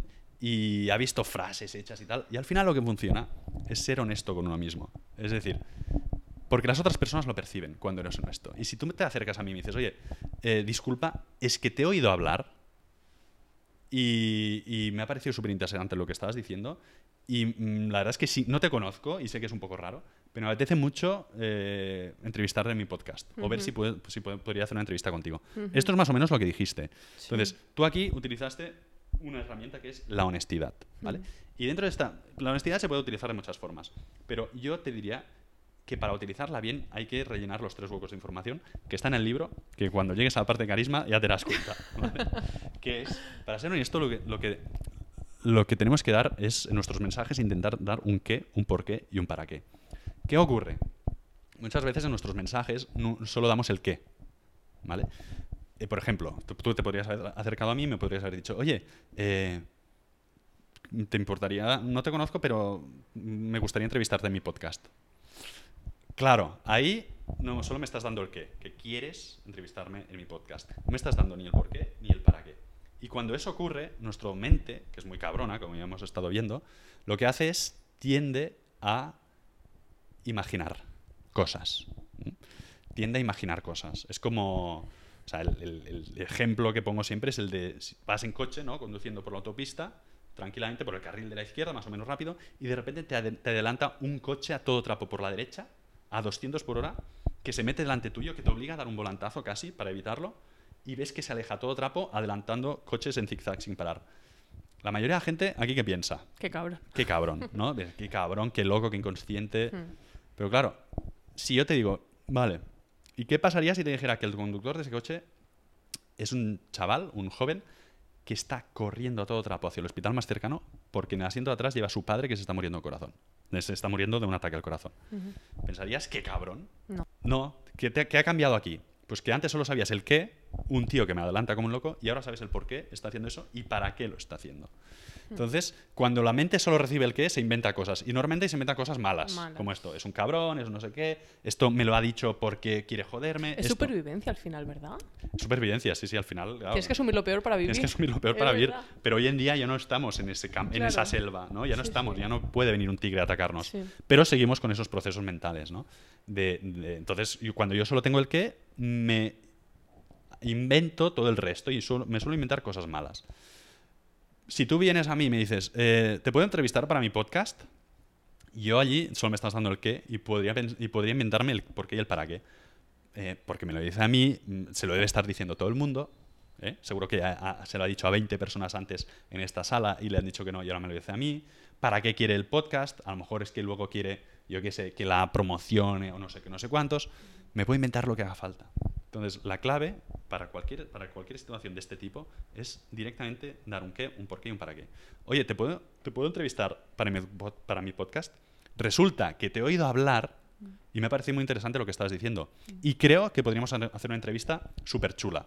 Además, mi podcast es nuevo y quiero empezar a moverlo y lanzarlo. ¿Qué te parece? Me has dado un qué, un por qué lo quieres, ¿eh? porque me acabas de oír hablar y te parece interesante, y un para qué. Pues para que tu podcast es nuevo y el tema que vamos a tratar es parecido, te crees que sería interés para tus oyentes, ya está. Claro. Y esto convence que te cagas, ¿eh? Sí. O sea, esto es súper súper efectivo. De hecho, hay el, el estudio de las... No sé si conoces el estudio de, la fotocopiadora. No. Bueno, precioso, ¿Qué es? buenísimo. Pues un tío en Estados Unidos que bajaba a la sala de fotocopias y se encontraba una cola de gente. Entonces eh, les decía, eh, disculpad, tengo mm, cinco páginas, ¿puedo pasar a, hacer, a usar la fotocopiadora? Así, tal cual. A la cola, se lo decía, a la gente que está esperando. Se lo decía a la gente que estaba esperando. Entonces, ¿qué, qué porcentaje crees que le dijeron que sí? No sé. Ese. 50 por- 40%. Bueno, no- 30. te has acercado. eh. El 60% le dijo que sí. Qué majo. Son muy majos en Estados Unidos, parece que sí. Cuesta más decir no de lo que parece, ¿eh? pero bueno. Sí. Luego hicieron, repitieron el experimento, pero el tío bajaba y decía, oye, eh, tengo cinco copias, ¿puedo pasar a utilizar la máquina porque tengo prisa?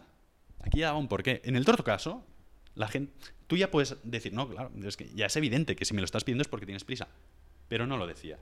Aquí lo decía, decía, porque tengo prisa. Entonces ya estaba rellenando ese hueco de información y ya conseguía que la gente no se lo inventara. La gente ya no pensaba, ah, este es un cabrón, este eh, va aquí de sobrado, este no sé qué, de aprovechado. No, la gente ya sabía que tenía prisa. ¿Cuánto porcentaje le dejaron pasar? Hombre, se han dejado pasar el 60 diría 80. 94%. Venga. ¿Vale? Entonces pasó del 60% al 94% solo rellenando lo que se dice un hueco de información que es con un porqué. Entonces, para ser más convincentes, hay que ser, hay que rellenar los huecos de información. ¿Qué? ¿Por qué? ¿Para qué? Y esto al final lo que hace es que seas honesto. Puedes mentir, inventar, inventártelos. Bueno, Sí, pero eh, ese es otro tema, ¿no? O sea, Allá tú, ¿sabes? Si mientes es otro tema. Pero siendo honesto, pero explícitamente honesto, que es la honestidad explícita, es decir, no dar por sentado nada, sino decirlo todo, conseguirás más cosas. Bueno, pero eso estás aquí, ¿no? Por eso estoy aquí, efectivamente. Tú, dirás si funciona. Oye, mm, me encanta tu libro, en serio, y además tiene los ejercicios que eso es bastante top, porque así vas, vas rellenando y vas... Porque la, la cosa de los libros de desarrollo personal al final es que hay tanta información Sí, que te sobrepasa a veces. sí. Y el hecho de O que no sabes qué hacer a continuación, Sí, ¿no? es, no es Que- actuable. Eh, sí, no sabes, o sea, muy, te motiva mucho a corto plazo, dirás, claro, tal, no sé qué. Pues pues no sabes qué hacer bien. ¿Tú sabes quién es? A ver si digo su nombre bien. Brené Brown. Brown, Sí. que explica lo de La- el poder de la vulnerabilidad, vulnerabilidad Sí, y todo es esto. brutal, pero hay un ejercicio que dice, porque estábamos comentando, esto no tiene nada que ver, pero tengo ganas de explicártelo y ver Pero si tú... Es tu podcast, puedes hacer lo que quieras. Es verdad, voy a hacer lo que quiera. que dice, eh, en lo que has dicho de asumir, ¿no? Y cuando tú no, le no dices el por qué, el para qué, la Mm. mente de la otra persona asume. Entonces, cuando tú eres la otra persona, es decir, si yo imagínate que te... Claro, es diferente porque no nos conocemos, pero por ejemplo, a mi madre, ¿no? Le digo, no quiero... No, mi madre me dice, tienes que recoger la habitación... No, Mm. espera, espera, estoy haciendo un muy mal ejemplo. Yo le digo a mi madre, no quiero recoger la habitación. Sí, Entonces mi madre empieza a pensar, no quiero coger la habitación porque es una vaga, Correcto. porque es una sucia, porque no le he dicho nada. sí. Entonces, una de las cosas, esto es un ejemplo muy banal, No, pero pero lo que dice esta mujer, Brené Brown, es, cuando tú eres esa persona, mi madre en ese caso, que empieza a hacer suposiciones, una cosa buena es decir, si es algo muy serio, es decir, cogerme y decir, mira Irene, siéntate, la historia que yo me estoy mo- montando en la cabeza es que tú eres una vaga. Entonces, es, co- es como que daba una táctica ya no a la persona que comunica, sino a la persona que recibe la comunicación. Claro. Y me pareció súper interesante para empresas, relaciones personales. Eso en el fondo es la es, es- es asertividad. La, la- la- la fórmula de asertividad es esta, es decir, nosotros, en base a lo que vemos, nos montamos unas historias, que son los pensamientos. Las historias son los pensamientos. Y en base a esas historias, eh, tenemos, sentimos unas emociones y en base a esas emociones actuamos. Entonces, lo que ocurre es que la gente eh, directamente, cuando se comunica, y por esto hay muchos conflictos, empieza por las historias. ¿eh? Si tú le dices a tu madre, no quiero hacerme la habitación, y ella te dice, eres una vaga. Y a lo mejor voy coja del pie y no puedo porque tal. y a lo mejor tú te sientes ofendida porque tú no te consideras una vaga. A lo mejor, no lo sé, crees que no sirve para nada hacerte la habitación o crees que. O, o- o tienes que ir a ver a tus amigas, lo que sea. Pero cuando tu madre coge y te juzga y empieza por su historia. Pobre mi madre. o Sí, sea, no es un no es ejemplo. un ejemplo, no, no, estamos Digo que mi madre probablemente sea la primera que escuche el episodio. Vaya, por Dios, pues. Pero no, no, es igual, Señora madre sigue. Irene, de Irene, me, me disculpo, pero no. Es un ejemplo ficticio. Pero en ese caso, tú conseguirá que tú te sientas atacada porque te está juzgando a ti como persona. Tú Sí. eres tal. Sí. Entonces, eh, si en su lugar, como dice bien Brené Brown, empieza, te empieza diciendo, esta es la historia que me estoy montando yo en la cabeza, yo iría más allá. Vale.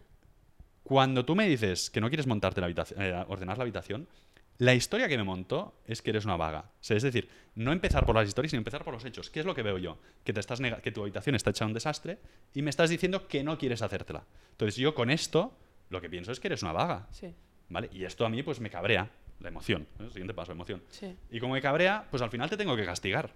Entonces, fíjate en toda la historia, ¿no? Yo, esto es lo que veo, esto es lo que pienso, esta es la historia que me monto, las emociones y cómo actúo. Entonces, en ese caso, eh, la comunicación es mucho más fácil.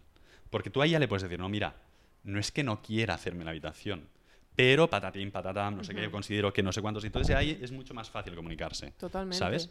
Eh, y ya está. Lo que ocurre es que normalmente no vamos, no utilizamos esta fórmula. Utilizamos la fórmula de a la historia. Claro. Eres un. eh, déjame dinero para tomarme una copa. No, joder, eres un tacaño. Está. A lo mejor no- de- se deja a lo mejor no tiene dinero. Claro. A lo mejor mm, va súper justo de pasta. Es que eso es. Pues pero es que además, o sea, el ejemplo es yo con mi madre, pero esto pasa en- a lo mejor en empresas Todo, claro. que tú asumes, y claro, es una persona que no tienes la confianza, y Claro. bueno, es como se hace una bola. O sea, hombre, si se hace una bola, Hmm. vamos. Esto es, es- es- es comunicación eh, 100%. Claro. Sí, sí. Pero es que todo lo. casi- yo te diría que el 90% de los conflictos que existen, eh, a nivel de pareja también, o sea, a nivel relacional, por culpa de esto. Por culpa de, no, no- de simplemente ir a, los a las historias que me he montado. Sí, por asumir. para asumir. cosas. ¿sabes? O sea, como si tú, si mi novia llega tarde cada día a casa, no sé qué, Digo, pues, pero si, salía, si ya sale a las 7, ¿por qué está llegando a las 10? Me estás metiendo, o sea, te estás viendo con otro. Ya directamente la historia, ¿sabes? Antes de decir, oye, mira, últimamente llevas una semana que llegas más tarde, no sé qué, no sé cuántos. Esto, pues la verdad es que me empieza, o sea, me ha cruzado por la cabeza la idea de que te puedes estar viendo con alguien, claro, y esto, aunque no sea verdad, pues me genera frustración y me, me genera- o sea, hace que me ponga muy nervioso. ¿Cómo, ¿Cómo crees que me puedes tranquilizar? ¿Cómo me puedes ayudar a ver, a ver que no es así? ¿Sabes? Claro, si yo le digo esto, es una cosa. Si yo lo espero en casa, aquí sentado en el sofá y cuando abre la puerta, lo primero que le digo es, es que me estás engañando con otro, Buf. pues ya tengo un sarao montado Ya está. que no veas, ¿sabes? claro. Duermes en el sofá. Duermo en el sofá, sí, sí, efectivamente. Esta pregunta que te quiero hacer es un poco así general, Vale. Pero creo que puedes ayudar porque tu perspectiva, tú has pasado un poco por eso, entonces creo que tu perspectiva puede ser buena. Vale. A todas esas personas que no han encontrado su camino o que están en una situación laboral, Mm. pues que no les gusta, que están buscando otras cosas, ¿qué les dirías? ¿Qué recomendarías a estas personas? Que no les gusta lo que están haciendo. O que quizá aún no han encontrado... O que no han encontrado. Em, creo que depende de cada persona.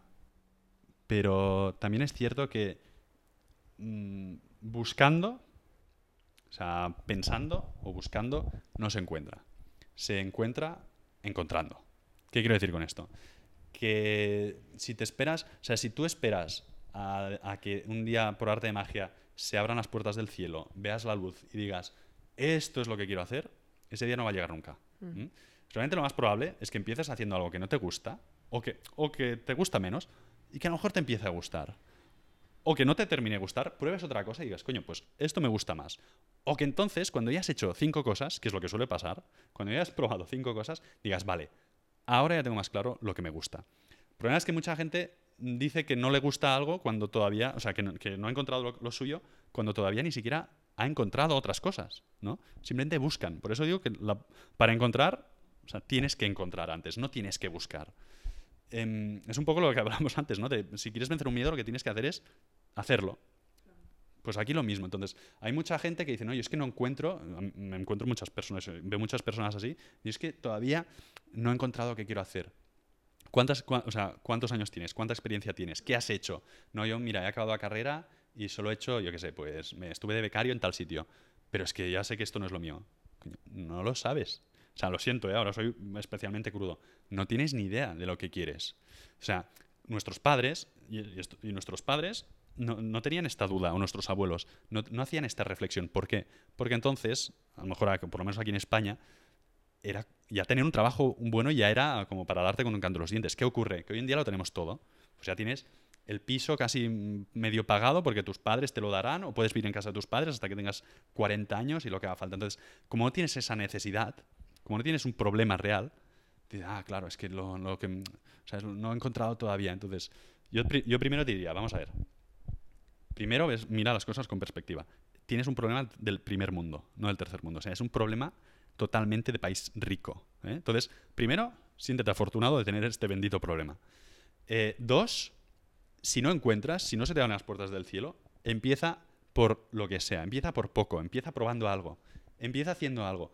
¿Por qué? Porque eso a lo mejor te termina gustando y seguramente porque eso te dará mucha mayor perspe- perspectiva después. Y el tercer caso es dices, no, ya, pero es que yo mm, es que no me gusta nada de nada tener un jefe o hacer no sé qué o hacer no sé cuántos. Pues em- empieza tu propio camino, pero no te lo pienses mucho, porque el problema de esta gente es que entonces se están dándole vueltas a por dónde empezar años. ¿Eh? Entonces todavía buscan tener una idea genial. Y este es un poco el- el- lo que se ha vendido, ¿no? Muchos blogueros venden esto, ¿no? De encuentra tu pasión y no sé El cuántos tema de encontrar la pasión a mí me pone negra. te- pues te tiene, pues, ah, te es que te tiene que poner negra. No, porque yo caí en eso, digo. es que te tiene que poner negra, porque la pasión, uno, todo el mundo no tiene una única pasión. O sea, a mí las habilidades sociales me gustan, me gustan mucho, pero bueno, después de 10 años, pues me siguen gustando, pero ahora prefiero probar otras cosas. O sea, las pasiones también cambian. O sea, yo puedo tener la pasión A hoy y mañana B. ¿Por qué? Porque precisamente durante este trayecto he ido viendo cosas. Ah, pues ahora me gusta más esto, o me, me gustaría probarlo aquí. Entonces, claro, es como si solo pudieras tener una pasión en la vida. Bueno, es como está montado el sistema, en verdad. Que es, yo estudio esto y te quedas ahí. Esto va a cambiar, está cambiando cada vez más Sí. y yo creo que en Estados Unidos es, Sí. es más cambiante. Es ¿no? Aquí sí que es, es has estudiado esto, ya te encaminas. Hoy en día no. Hoy en día hay quien estudia esto, pero termina haciendo otra cosa. O sea, yo estudié biotecnología y no he acabado en un laboratorio. Entonces, hay más, hay más variedad. Pero, pero esto de que solo hay una pasión y que tienes que perseguirla, esto es falso. Uno, hay muchas pasiones. Dos, van cambiando con el tiempo. Y, y en tercer lugar, yo te diría que es que aunque sea tu pasión, o sea, si mi pasión es cantar, yo canto como el culo. O sea, canto fatal, como un gato. ¿Vale? Entonces, aunque mi pasión sea cantar, coño, yo es que canto fatal. Entonces me da igual que mi pasión sea cantar. Joder, pues no podré dedicarme a ello. Yo ya no puedo ser futbolista y me gustaría ser futbolista. Pues lo asumo. O sea, no me peleo contra el mundo. No, yo es que quiero ser cantante tienes 50.000 cosas que te pueden hacer feliz o más feliz y te pueden gustar. Entonces, esto de persigue tu pasión es espantoso. So- eso solo sirve para vender cursos. ¿eh? De persigue tu pasión Sí. y no es- Entonces, em, probad, que prueben cosas. Eso es. Que prueben cosas. Yo empecé con esto por hobby, ya te lo digo. O sea, me gustaba, no, no sé si era mi pasión, no lo sé, no, es que ni me lo planteé, pero empecé haciendo esto. Entonces, ¿qué pasa? Que luego lo vas cambiando. Es que la- el tema está en empezar. ¿Eh? En empezar a mover el culo. eh. Entonces, una vez la rueda es como una rueda enorme de cemento. Cuesta mucho moverla al principio, pero una vez empieza a rodar, ya las cosas ya son más fáciles. Entonces, yo empecé el blog, por poner el ejemplo, y en aquel momento no tenía nada que ver lo que era con lo que es ahora. Nada que ver. De hecho, entonces, sobre todo era temas de persuasión y no sé cuánto. No tiene nada que ver. Pero ¿qué pasa? Que con el camino he ido diciendo, oye, pues esto es- me gusta más, esto así lo haría así, esto lo enfocaría así, y al cabo de tres o cuatro años, pues tengo algo que se ajusta más a lo que a mí me gusta. Pero claro, empecé sin ninguna pasión, o por lo menos sin plantearme si eso era la pasión. Entonces, para toda esta gente que dice, no, es que no sé qué es de la pasión, la pasión no la encontrarás leyendo un libro en un sofá. La pasión, si acaso la encontrarás o podrás definir más lo que quieres hacer empezando a hacer cosas que a lo mejor no te gustan tanto. Sí. Entonces, que no sé, o sea, lo que sí que tengo claro es que si se quedan esperando a encontrar la pasión, nunca van a encontrar nada. Eso es. Sí, porque se ha vendido mucho esta historia. Tienes toda la razón. Esta historia de si no tienes una vocación o tal, o lo que eliges cuando tienes 17 años, es como tu pasión. Y al final, la vida es, es curiosear y seguir estas curiosi- curiosidades, ¿no? Sí, a mí me hace mucha gracia, ahora, me hace mucha gracia que hay un, un- un discurso muy famoso de, de este del de, de Apple. em, Steve Jobs. Steve Jobs, correcto, que hizo en una universidad americana, ¿no? Que decía, Stanford. Stanford, Mm. seguid vuestra pasión, no sé qué, no sé cuántos. Y cuando el cabrón era, o sea, era el vivo ejemplo de no seguir una pasión. De curiosear a muerte. Claro, este tío Sí. empezó que quería ser, a lo mejor lo digo mal, ¿eh? pero que quería ser, o sea, el tío quería ser actor. O sea, estaba estudiando como arte dramático, Sí. una cosa de estas, a lo mejor tú lo sabes mejor que yo, pero estaba estudiando como arte dramático y tal, y era su pasión, pero no lo cogieron, lo hacía tan mal, y acabó de rebote con el otro, con el Wozniak, o como sí. se llame este, Y además se fueron a la India. se fueron a la India, Hicieron caligrafía. hicieron caligrafía y se fueron a la India y no sé qué. No, no, no conozco exactamente qué, bien qué Sí, hizo el no, yo tío, tampoco, pero más sí que cuando tenés su biografía te das cuenta de que, eh, de que de pasión nada. O sea, el tío acabó allí de rebote, ¿sabes? En, en- en Apple y fundó, fundando Apple de rebote. Y mira, y al final pues le fue bien y tal, no sé qué. Y luego sale el cabrón y te dice allí en el discurso de Stanford que sigas tu pasión. ¿Qué me vas a decir? ¿Qué, estás contando? Sí, bueno, al final es curiosear, que es lo que un, poco, un poco lo que él también dice en ese discurso es lo de em, Tened, tened curiosidad. sí, lo dels dots, Sí, lo dels dots, que es tú verás los puntos y al final se conectarán. Claro. ¿Qué es eso? Si tú solo te quedas en un punto, que es no me gusta mi trabajo, pero no hago nada, Correcto. no podrás conectar. Claro, entonces el tío, pues mira, empezó por un sitio y, y Mm. acabó en otro totalmente distinto. Y así es como funciona este rollo de la pasión, ¿sabes? Hoy en día no es como, como hace 50 años que si encontrabas trabajo en una fábrica, solo te podías quedar en la fábrica. Vas a tener 50.000 oportunidades de ir de un sitio a otro y de cambiar y de, y de todo. Entonces, empieza poniendo el pie en la fábrica. No te esperes ahí fuera a ver si alguien pasa por la calle y me ofrece el trabajo de mi vida, por poner un ejemplo. Claro. Empieza con el pie en la fábrica, porque después podrás ir a otro sitio, cambiar, te das cuenta de que eso te gusta, no. Entonces, eh, es, es empezar, es empezar a moverse. Sí, sí. Oye, ¿y cómo es un día en tu vida? Es decir, haces... Y ha cambiado así como yo de blanco a negro. mola. No. O sea, ¿tienes algún... ¿Te estructuras el día? Porque claro, tú tr- trabajas para ti mismo, entonces Sí. ¿te estructuras el día de alguna manera que dices, pues siempre voy al gimnasio? ¿Tienes alguna especie de... Ninguna. ¿Estructura? ¿Ninguna? No. Es- espera. Es- o sea, por eso, no, por eso o sea, no- nunca me podrán entrevistar en un blog de productividad o una cosa de esas. No. que es como yo o lo que... No. Bueno, pero no te he ido mal, al final cada uno tiene su sistema, aunque no sea ningún sistema. Claro, claro. Yo no, yo, a ver, sí que es cierto que, o sea, considero que pierdo bastante el tiempo. O sea, trabajo muchísimas horas al día, muchísimas, y seguramente podría ser más productivo. Pero no, como antes, no lucho contra mi personalidad. O sea, yo ya sé que soy así. Y aunque no, es que siempre puedes mejorar y tal, no sé qué, yo creo, sí, seguramente, pero creo que el esfuerzo en cambiar mi forma de ser, porque es que no, no solo se traduce en la forma de trabajar, se traduce en la forma de ser, en cómo tienes el coche, si está sucio limpio, en cómo tienes la casa, se traduce en todo. Entonces, cambiar algo tan profundo como la personalidad cuesta tanto trabajo que como no me genera estrés, ni lo intento. ¿vale? Entonces yo creo que tienes que evaluar. ¿Me ha ido bien hasta ahora? Puede ser. ¿Me podría haber ido mejor si fuera más organizado? No se sabe, No lo sé. Puede ser que sí. quizá. Pero tampoco es algo que me preocupe, me preocupan 50.000 cosas antes. Entonces, yo sí que considero que pierdo el tiempo y lo que hago últimamente, que, que intento no tener una estructura, pero intento eh, priorizar. Muy importante. Es ya está. Entonces, yo tengo un listado súper cutre, ¿vale? Que además lo puedo ir moviendo, puedo poner la primera posición, la puedo bajar a la segunda y tal. Y si me pongo arriba, o en el top 3, lo más urgente, ¿no? Pues si tengo que escribir un libro y lo tengo que entregar tal día, pues está en el top 1. Entonces, solo hago eso y hasta que no acabo eso no hago otra cosa. Entonces, a mí mm, me va muy bien poner, o sea, mm, nada de multitasking, que es un desastre, ponerme una cosa y hasta que no la acabo no empiezo a hacer la siguiente. Me cuesta. Bueno, ese es un sistema. Es un sistema, pero vamos, que, o sea, hoy quería ir a nadar y seguramente no pueda y no me pasa nada, me flagelo. Hay días que me levanto más tarde, otros más temprano, unos me acuesto mucho más tarde, otros más temprano. Pero ni Kanban Flow de este o Ya. Kanbans de no sé qué, Ya. nada. Me tienes que pasar un poco de lo que tomas para que yo también sea un poco así. No, pero es que la, la, la o sea, No, en serio. cada uno tiene, cada, na- no hay ni, ni bueno ni malo. Sí, O sea, sí. Cuando todos estos blogs de productividad te dicen esto es como tienes que hacer las cosas, Mm. no es cierto. O sea, hay gente que es, hay genios que eran súper desorganizados y hay genios que son súper organizados. Cada uno tiene sus cosas buenas y sus cosas malas. Y ya está. Yo a lo mejor perderé más tiempo porque en mitad del trabajo mm, recibo un email y digo, ¡ay, qué interesante! Voy a leerlo. Otro cierra el email y no lee nada. Pero a lo mejor a mí el hecho de poder leer un email en ese momento me da una idea que justamente puedo implementar en ese momento. Claro. Es, no hay ni cosas buenas ni cosas malas. Sí, es, en es sobre todo la- el- el- el- lo que tú dices de aceptarse también a ti mismo. Es decir, si a mí no me va bien, me lo invento, hacer deporte por la mañana, pues ya está, pues lo hago por la tarde. Claro, aunque o- me digan que hacer deporte por la Eso mañana es, es, bueno. Si es que aunque me lo digan, no lo voy a hacer porque es que Claro. no, no estoy acostumbrado, no puedo. Ahora, otra cosa sería que es que fuera una cuestión de vida o muerte, ¿sabes? No, es que si no haces deporte por la mañana vas a morir. Vale, no te preocupes Entonces, que hago deporte creo por que la mañana, entonces ya ¿sabes? sí, sí. Pero si no, mm, ¿para qué estresarse? Gracias. Nada. No, en serio, por la respuesta. Sí, eso.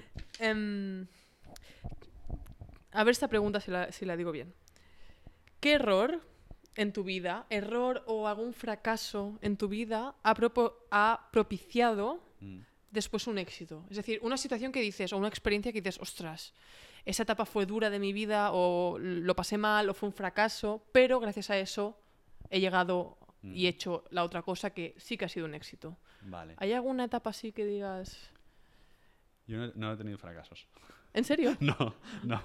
no te- o sea, ¿Me estás tomando que- el pelo? No, creo, creo que yo, o sea, tal y como lo has planteado, que dices, ¿qué fracaso qué error? Ya, es que esta pregunta... No, está bien, no está bien, está bien. no, pero es, que no es, no es el primero, ¿eh? Que me... Ya, pero está bien porque, ya te no, es que claro, si te ha permitido tener éxito, no lo puedes considerar un fracaso, lo tienes que considerar un aprendizaje, Claro. que es la típica respuesta manida, ¿no? Sí. Em, pero es que yo, uno, no considero que haya tenido éxito, porque para mí este es el éxito, es mi éxito, no sé si es mi éxito, todavía no lo sé, o sea, hoy es mi éxito, hace cinco años era otra cosa, y dentro de cinco años a lo mejor mi éxito es tener una familia, no lo sé, ¿me Mm. explico? Entonces, Muy yo no sé si he tenido éxito, esto, creo que todo esto, realmente esta pregunta, solo te la podría responder en el lecho de muerte, mira que te digo. Wow. O sea, no es así. O sea, cuando esté a punto de morirme, y allí espe- es- espero que con muchos años, vete a saber, pero allí y vea mi vida con perspectiva, entonces un poco sí que podré hacer lo que decías de, de- de Steve Jobs de conectar Los los, puntos. puntos. Allí sí que podré verlo con perspectiva y decir, pues a lo mejor me equivoqué en eso, a lo mejor aquello que hice estuvo bien, a lo mejor en esta otra parte me equivoqué, pero ahora mismo, que todavía me quedan unos espero, unos años por delante, es muy difícil decir eh, ese error tal, no sé qué. Porque es que a lo mejor lo que estoy haciendo ahora es un error. ¿Me explico? A lo mejor ahora que digo, eh, que él dedico no sé cuántas horas a trabajar, que trabajo en casa, que hago... cha- no sé, a lo mejor dentro de... Cuando tenga 90 años diré, qué equivocado estaba, porque eso es- no es lo que me dio la felicidad. Hmm. ¿Me explico? Entonces Sí, yo sí, creo que esta pregunta, que es muy buena, y vamos, hay que hacerla, Vamos a re- va- déjame a ver si la puedo cambiar. Vamos Bien. a hacer este ejercicio. te va a Ahí- costar. venga, Porque es, no, es complicado. venga, y si digo, y si te pregunto, ¿qué situación difícil que has pasado en tu Mm. vida, Mm. complicada, después ha propiciado una Un situación, cambio. un cambio? Me gusta, un, un cambio. Un cambio. Un cambio. Un es claro, si vienes de mal, tiene que ser mejor. Me gusta, me gusta. No, un, un cambio, que, que haya, sí, que Sí. haya propiciado un, un cambio en tu bien. vida. Pues Ya tengo pregunta. yo lo que creo que en general mm, mi, mi adolescencia eh, en, en sí es lo que propicia el cambio. Es decir, el darme cuenta. O sea, yo creo que al final los cam- o sea, siempre te das cuenta en los momentos complejos. O sea, y casi siempre son roturas sentimentales, ¿no? O sea, que eso no es lo que dices. Aquí ha pasado algo, ¿no? ¿Cómo puede ser? Porque son son muy inesperadas o suelen ser inesperadas. y ¿no? es un Porque- cambio brusco. sí. y es un cambio brusco. Es Mm. una persona que me estaba diciendo hace una semana que me quiere y hoy me dice que ya no, me- no quiere verme más. Entonces, claro, son cosas como que shock, ¿sabes? O eso, o la muerte de un familiar muy cercano. Yo creo que tiene que haber este tipo de cosas para que tú pares un momento y digas, ¿qué ha pasado hasta aquí? ¿Sabes? Pues yo creo que a lo mejor, pues sí, fue una experiencia sentimental en la que yo me di cuenta de que me estaba comportando, pues esto, mal. ¿eh? De que yo era una persona que no empatizaba, de que había, que había estado ciego absolutamente y me pilló por sorpresa, pero me pilló tan por sorpresa que en lugar de enfadarme dije, es que tienes toda la razón del mundo. Si es que es verdad. ¿Con si es- qué edad? es- mm, ¿Con qué edad tenía? No, no hace tanto, ¿eh? O sea, a ver, a lo mejor tenía 22 años o 21 Bueno, o pero- 23, no lo sé. Vale, vale. ¿Sabes? O sea, no, no tenía, no tenía 15. Vale, pero bueno, qué capacidad para Sí, sí, que sí. tuviste, en verdad. S- Bueno, no lo sé. No sé por qué pasó aquello, pero a lo mejor sí que realmente, a lo mejor es que lo estaba haciendo tan mal que dije, es que es verdad, es que yo no lo veía porque estaba todo metido en mí mismo, pero cuando me pongo en tu piel, o sea, yo creo que pasé por varias fases, ¿no? Y a lo mejor llega una fase, pasas, ¿no? La fase de, de enfado, la de negación, esto no puedes, y luego, pero llega un momento, una fase en la que dices, voy a intentar empatizar un segundo con esta persona. Y si lo consigues, dices, coño, es que es verdad, es que yo me veo, o sea, me, me pongo a mí como si yo fuera mi pareja y no me, no me hubiera soportado. Y ha hecho mucho soportando esto. Por mucho que yo tuviera mi opinión o mi otra opinión sobre esta persona. Da igual, es que yo me he comportado mal. Entonces yo creo que ese fue el momento.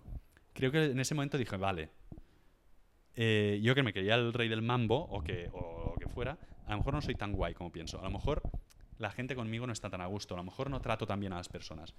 Y ese fue el chip. O sea, ese fue el, perdón, el detonante del cambio de chip. Entonces a partir de ahí dije, va, voy a, voy a intentar ser mejor persona. Muy bien. Eh, me has dado una respuesta, ¿eh? Bueno, Más o menos, ¿eh? ha costado, ¿eh? Ey. Te he dado una no, respuesta me, me ha costado la minutos. pregunta, me ha Sí. costado la pregunta. Sí, sí.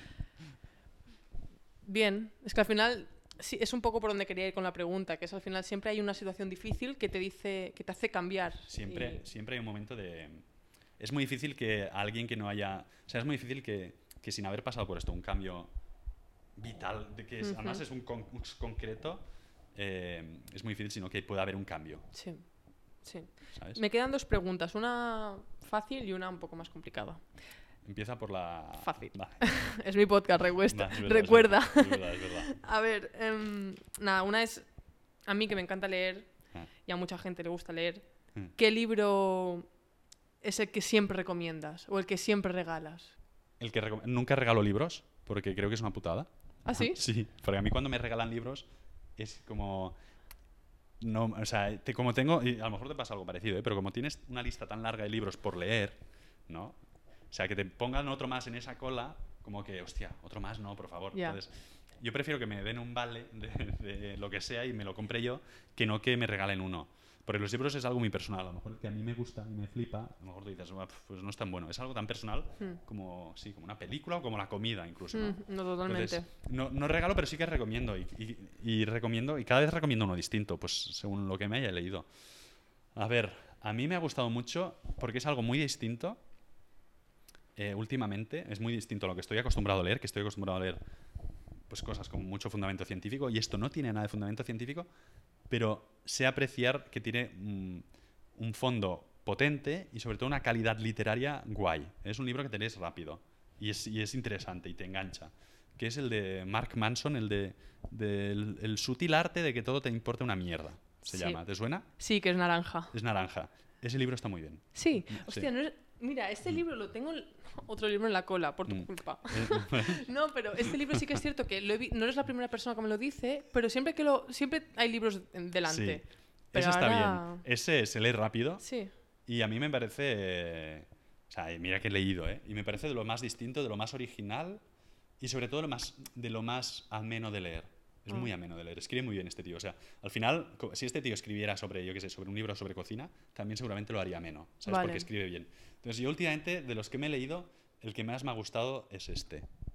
Eh, Con, con o sea, si... este, este. Yo ahora te Vale. recomendaría este. Si te dije, oye, ¿te tienes que leer un libro? Te diría. Pues lo voy a poner en la lista más prioritaria ya. adelántalo un poco, sí. Jolín, si me lo dices tú, guay, ya... Está guay, está guay. Vale, la última pregunta. Si tuvieses que enviar un WhatsApp y todo el mundo lo leyese, Mm. ¿qué escribirías? Esto me ha hecho gracia. Puedes Sí. elegir... ¿Todo el mundo de todo el mundo de todo el universo? Sí, Ajá. y todo el mundo lo leería. O sea, verías los dos tics azules de todo el mundo. De todo el mundo lo leería. Y puedes elegir emoticonos también, va, te Puedo elegir emoticonos. Pero no hace falta, ¿eh? O sea, tiene que- ser un poco... Tiene que, que pregunta más compleja, ¿no? Que todo Sí. el mundo leyese. Algo que, que te gustaría decir a todo el mundo. Eh, pues les diría, acordaos que mi cumple es el 23 de julio. ¿Quieres acabar así el podcast? Sí, bueno, diría, acordaos, qué emoticono- no os olvidéis de mi aniversario, les ¿Qué diría. emoticono ¿Tú pondrías? sabes que si todo el mundo me regalase algo? O sea, sería como súper guay. Bueno, depende de lo que te regalen. Bueno, efectivamente. Imagínate que te regalan todo el mundo un elefante. Vaya putada. Vaya, efectivamente. Pues no lo sé qué les diría, pero como yo, como yo se- seguramente les diría alguna tontería porque como creo que al final con una frase a lo máximo que puedes aspirar es hacer reír, ¿sabes?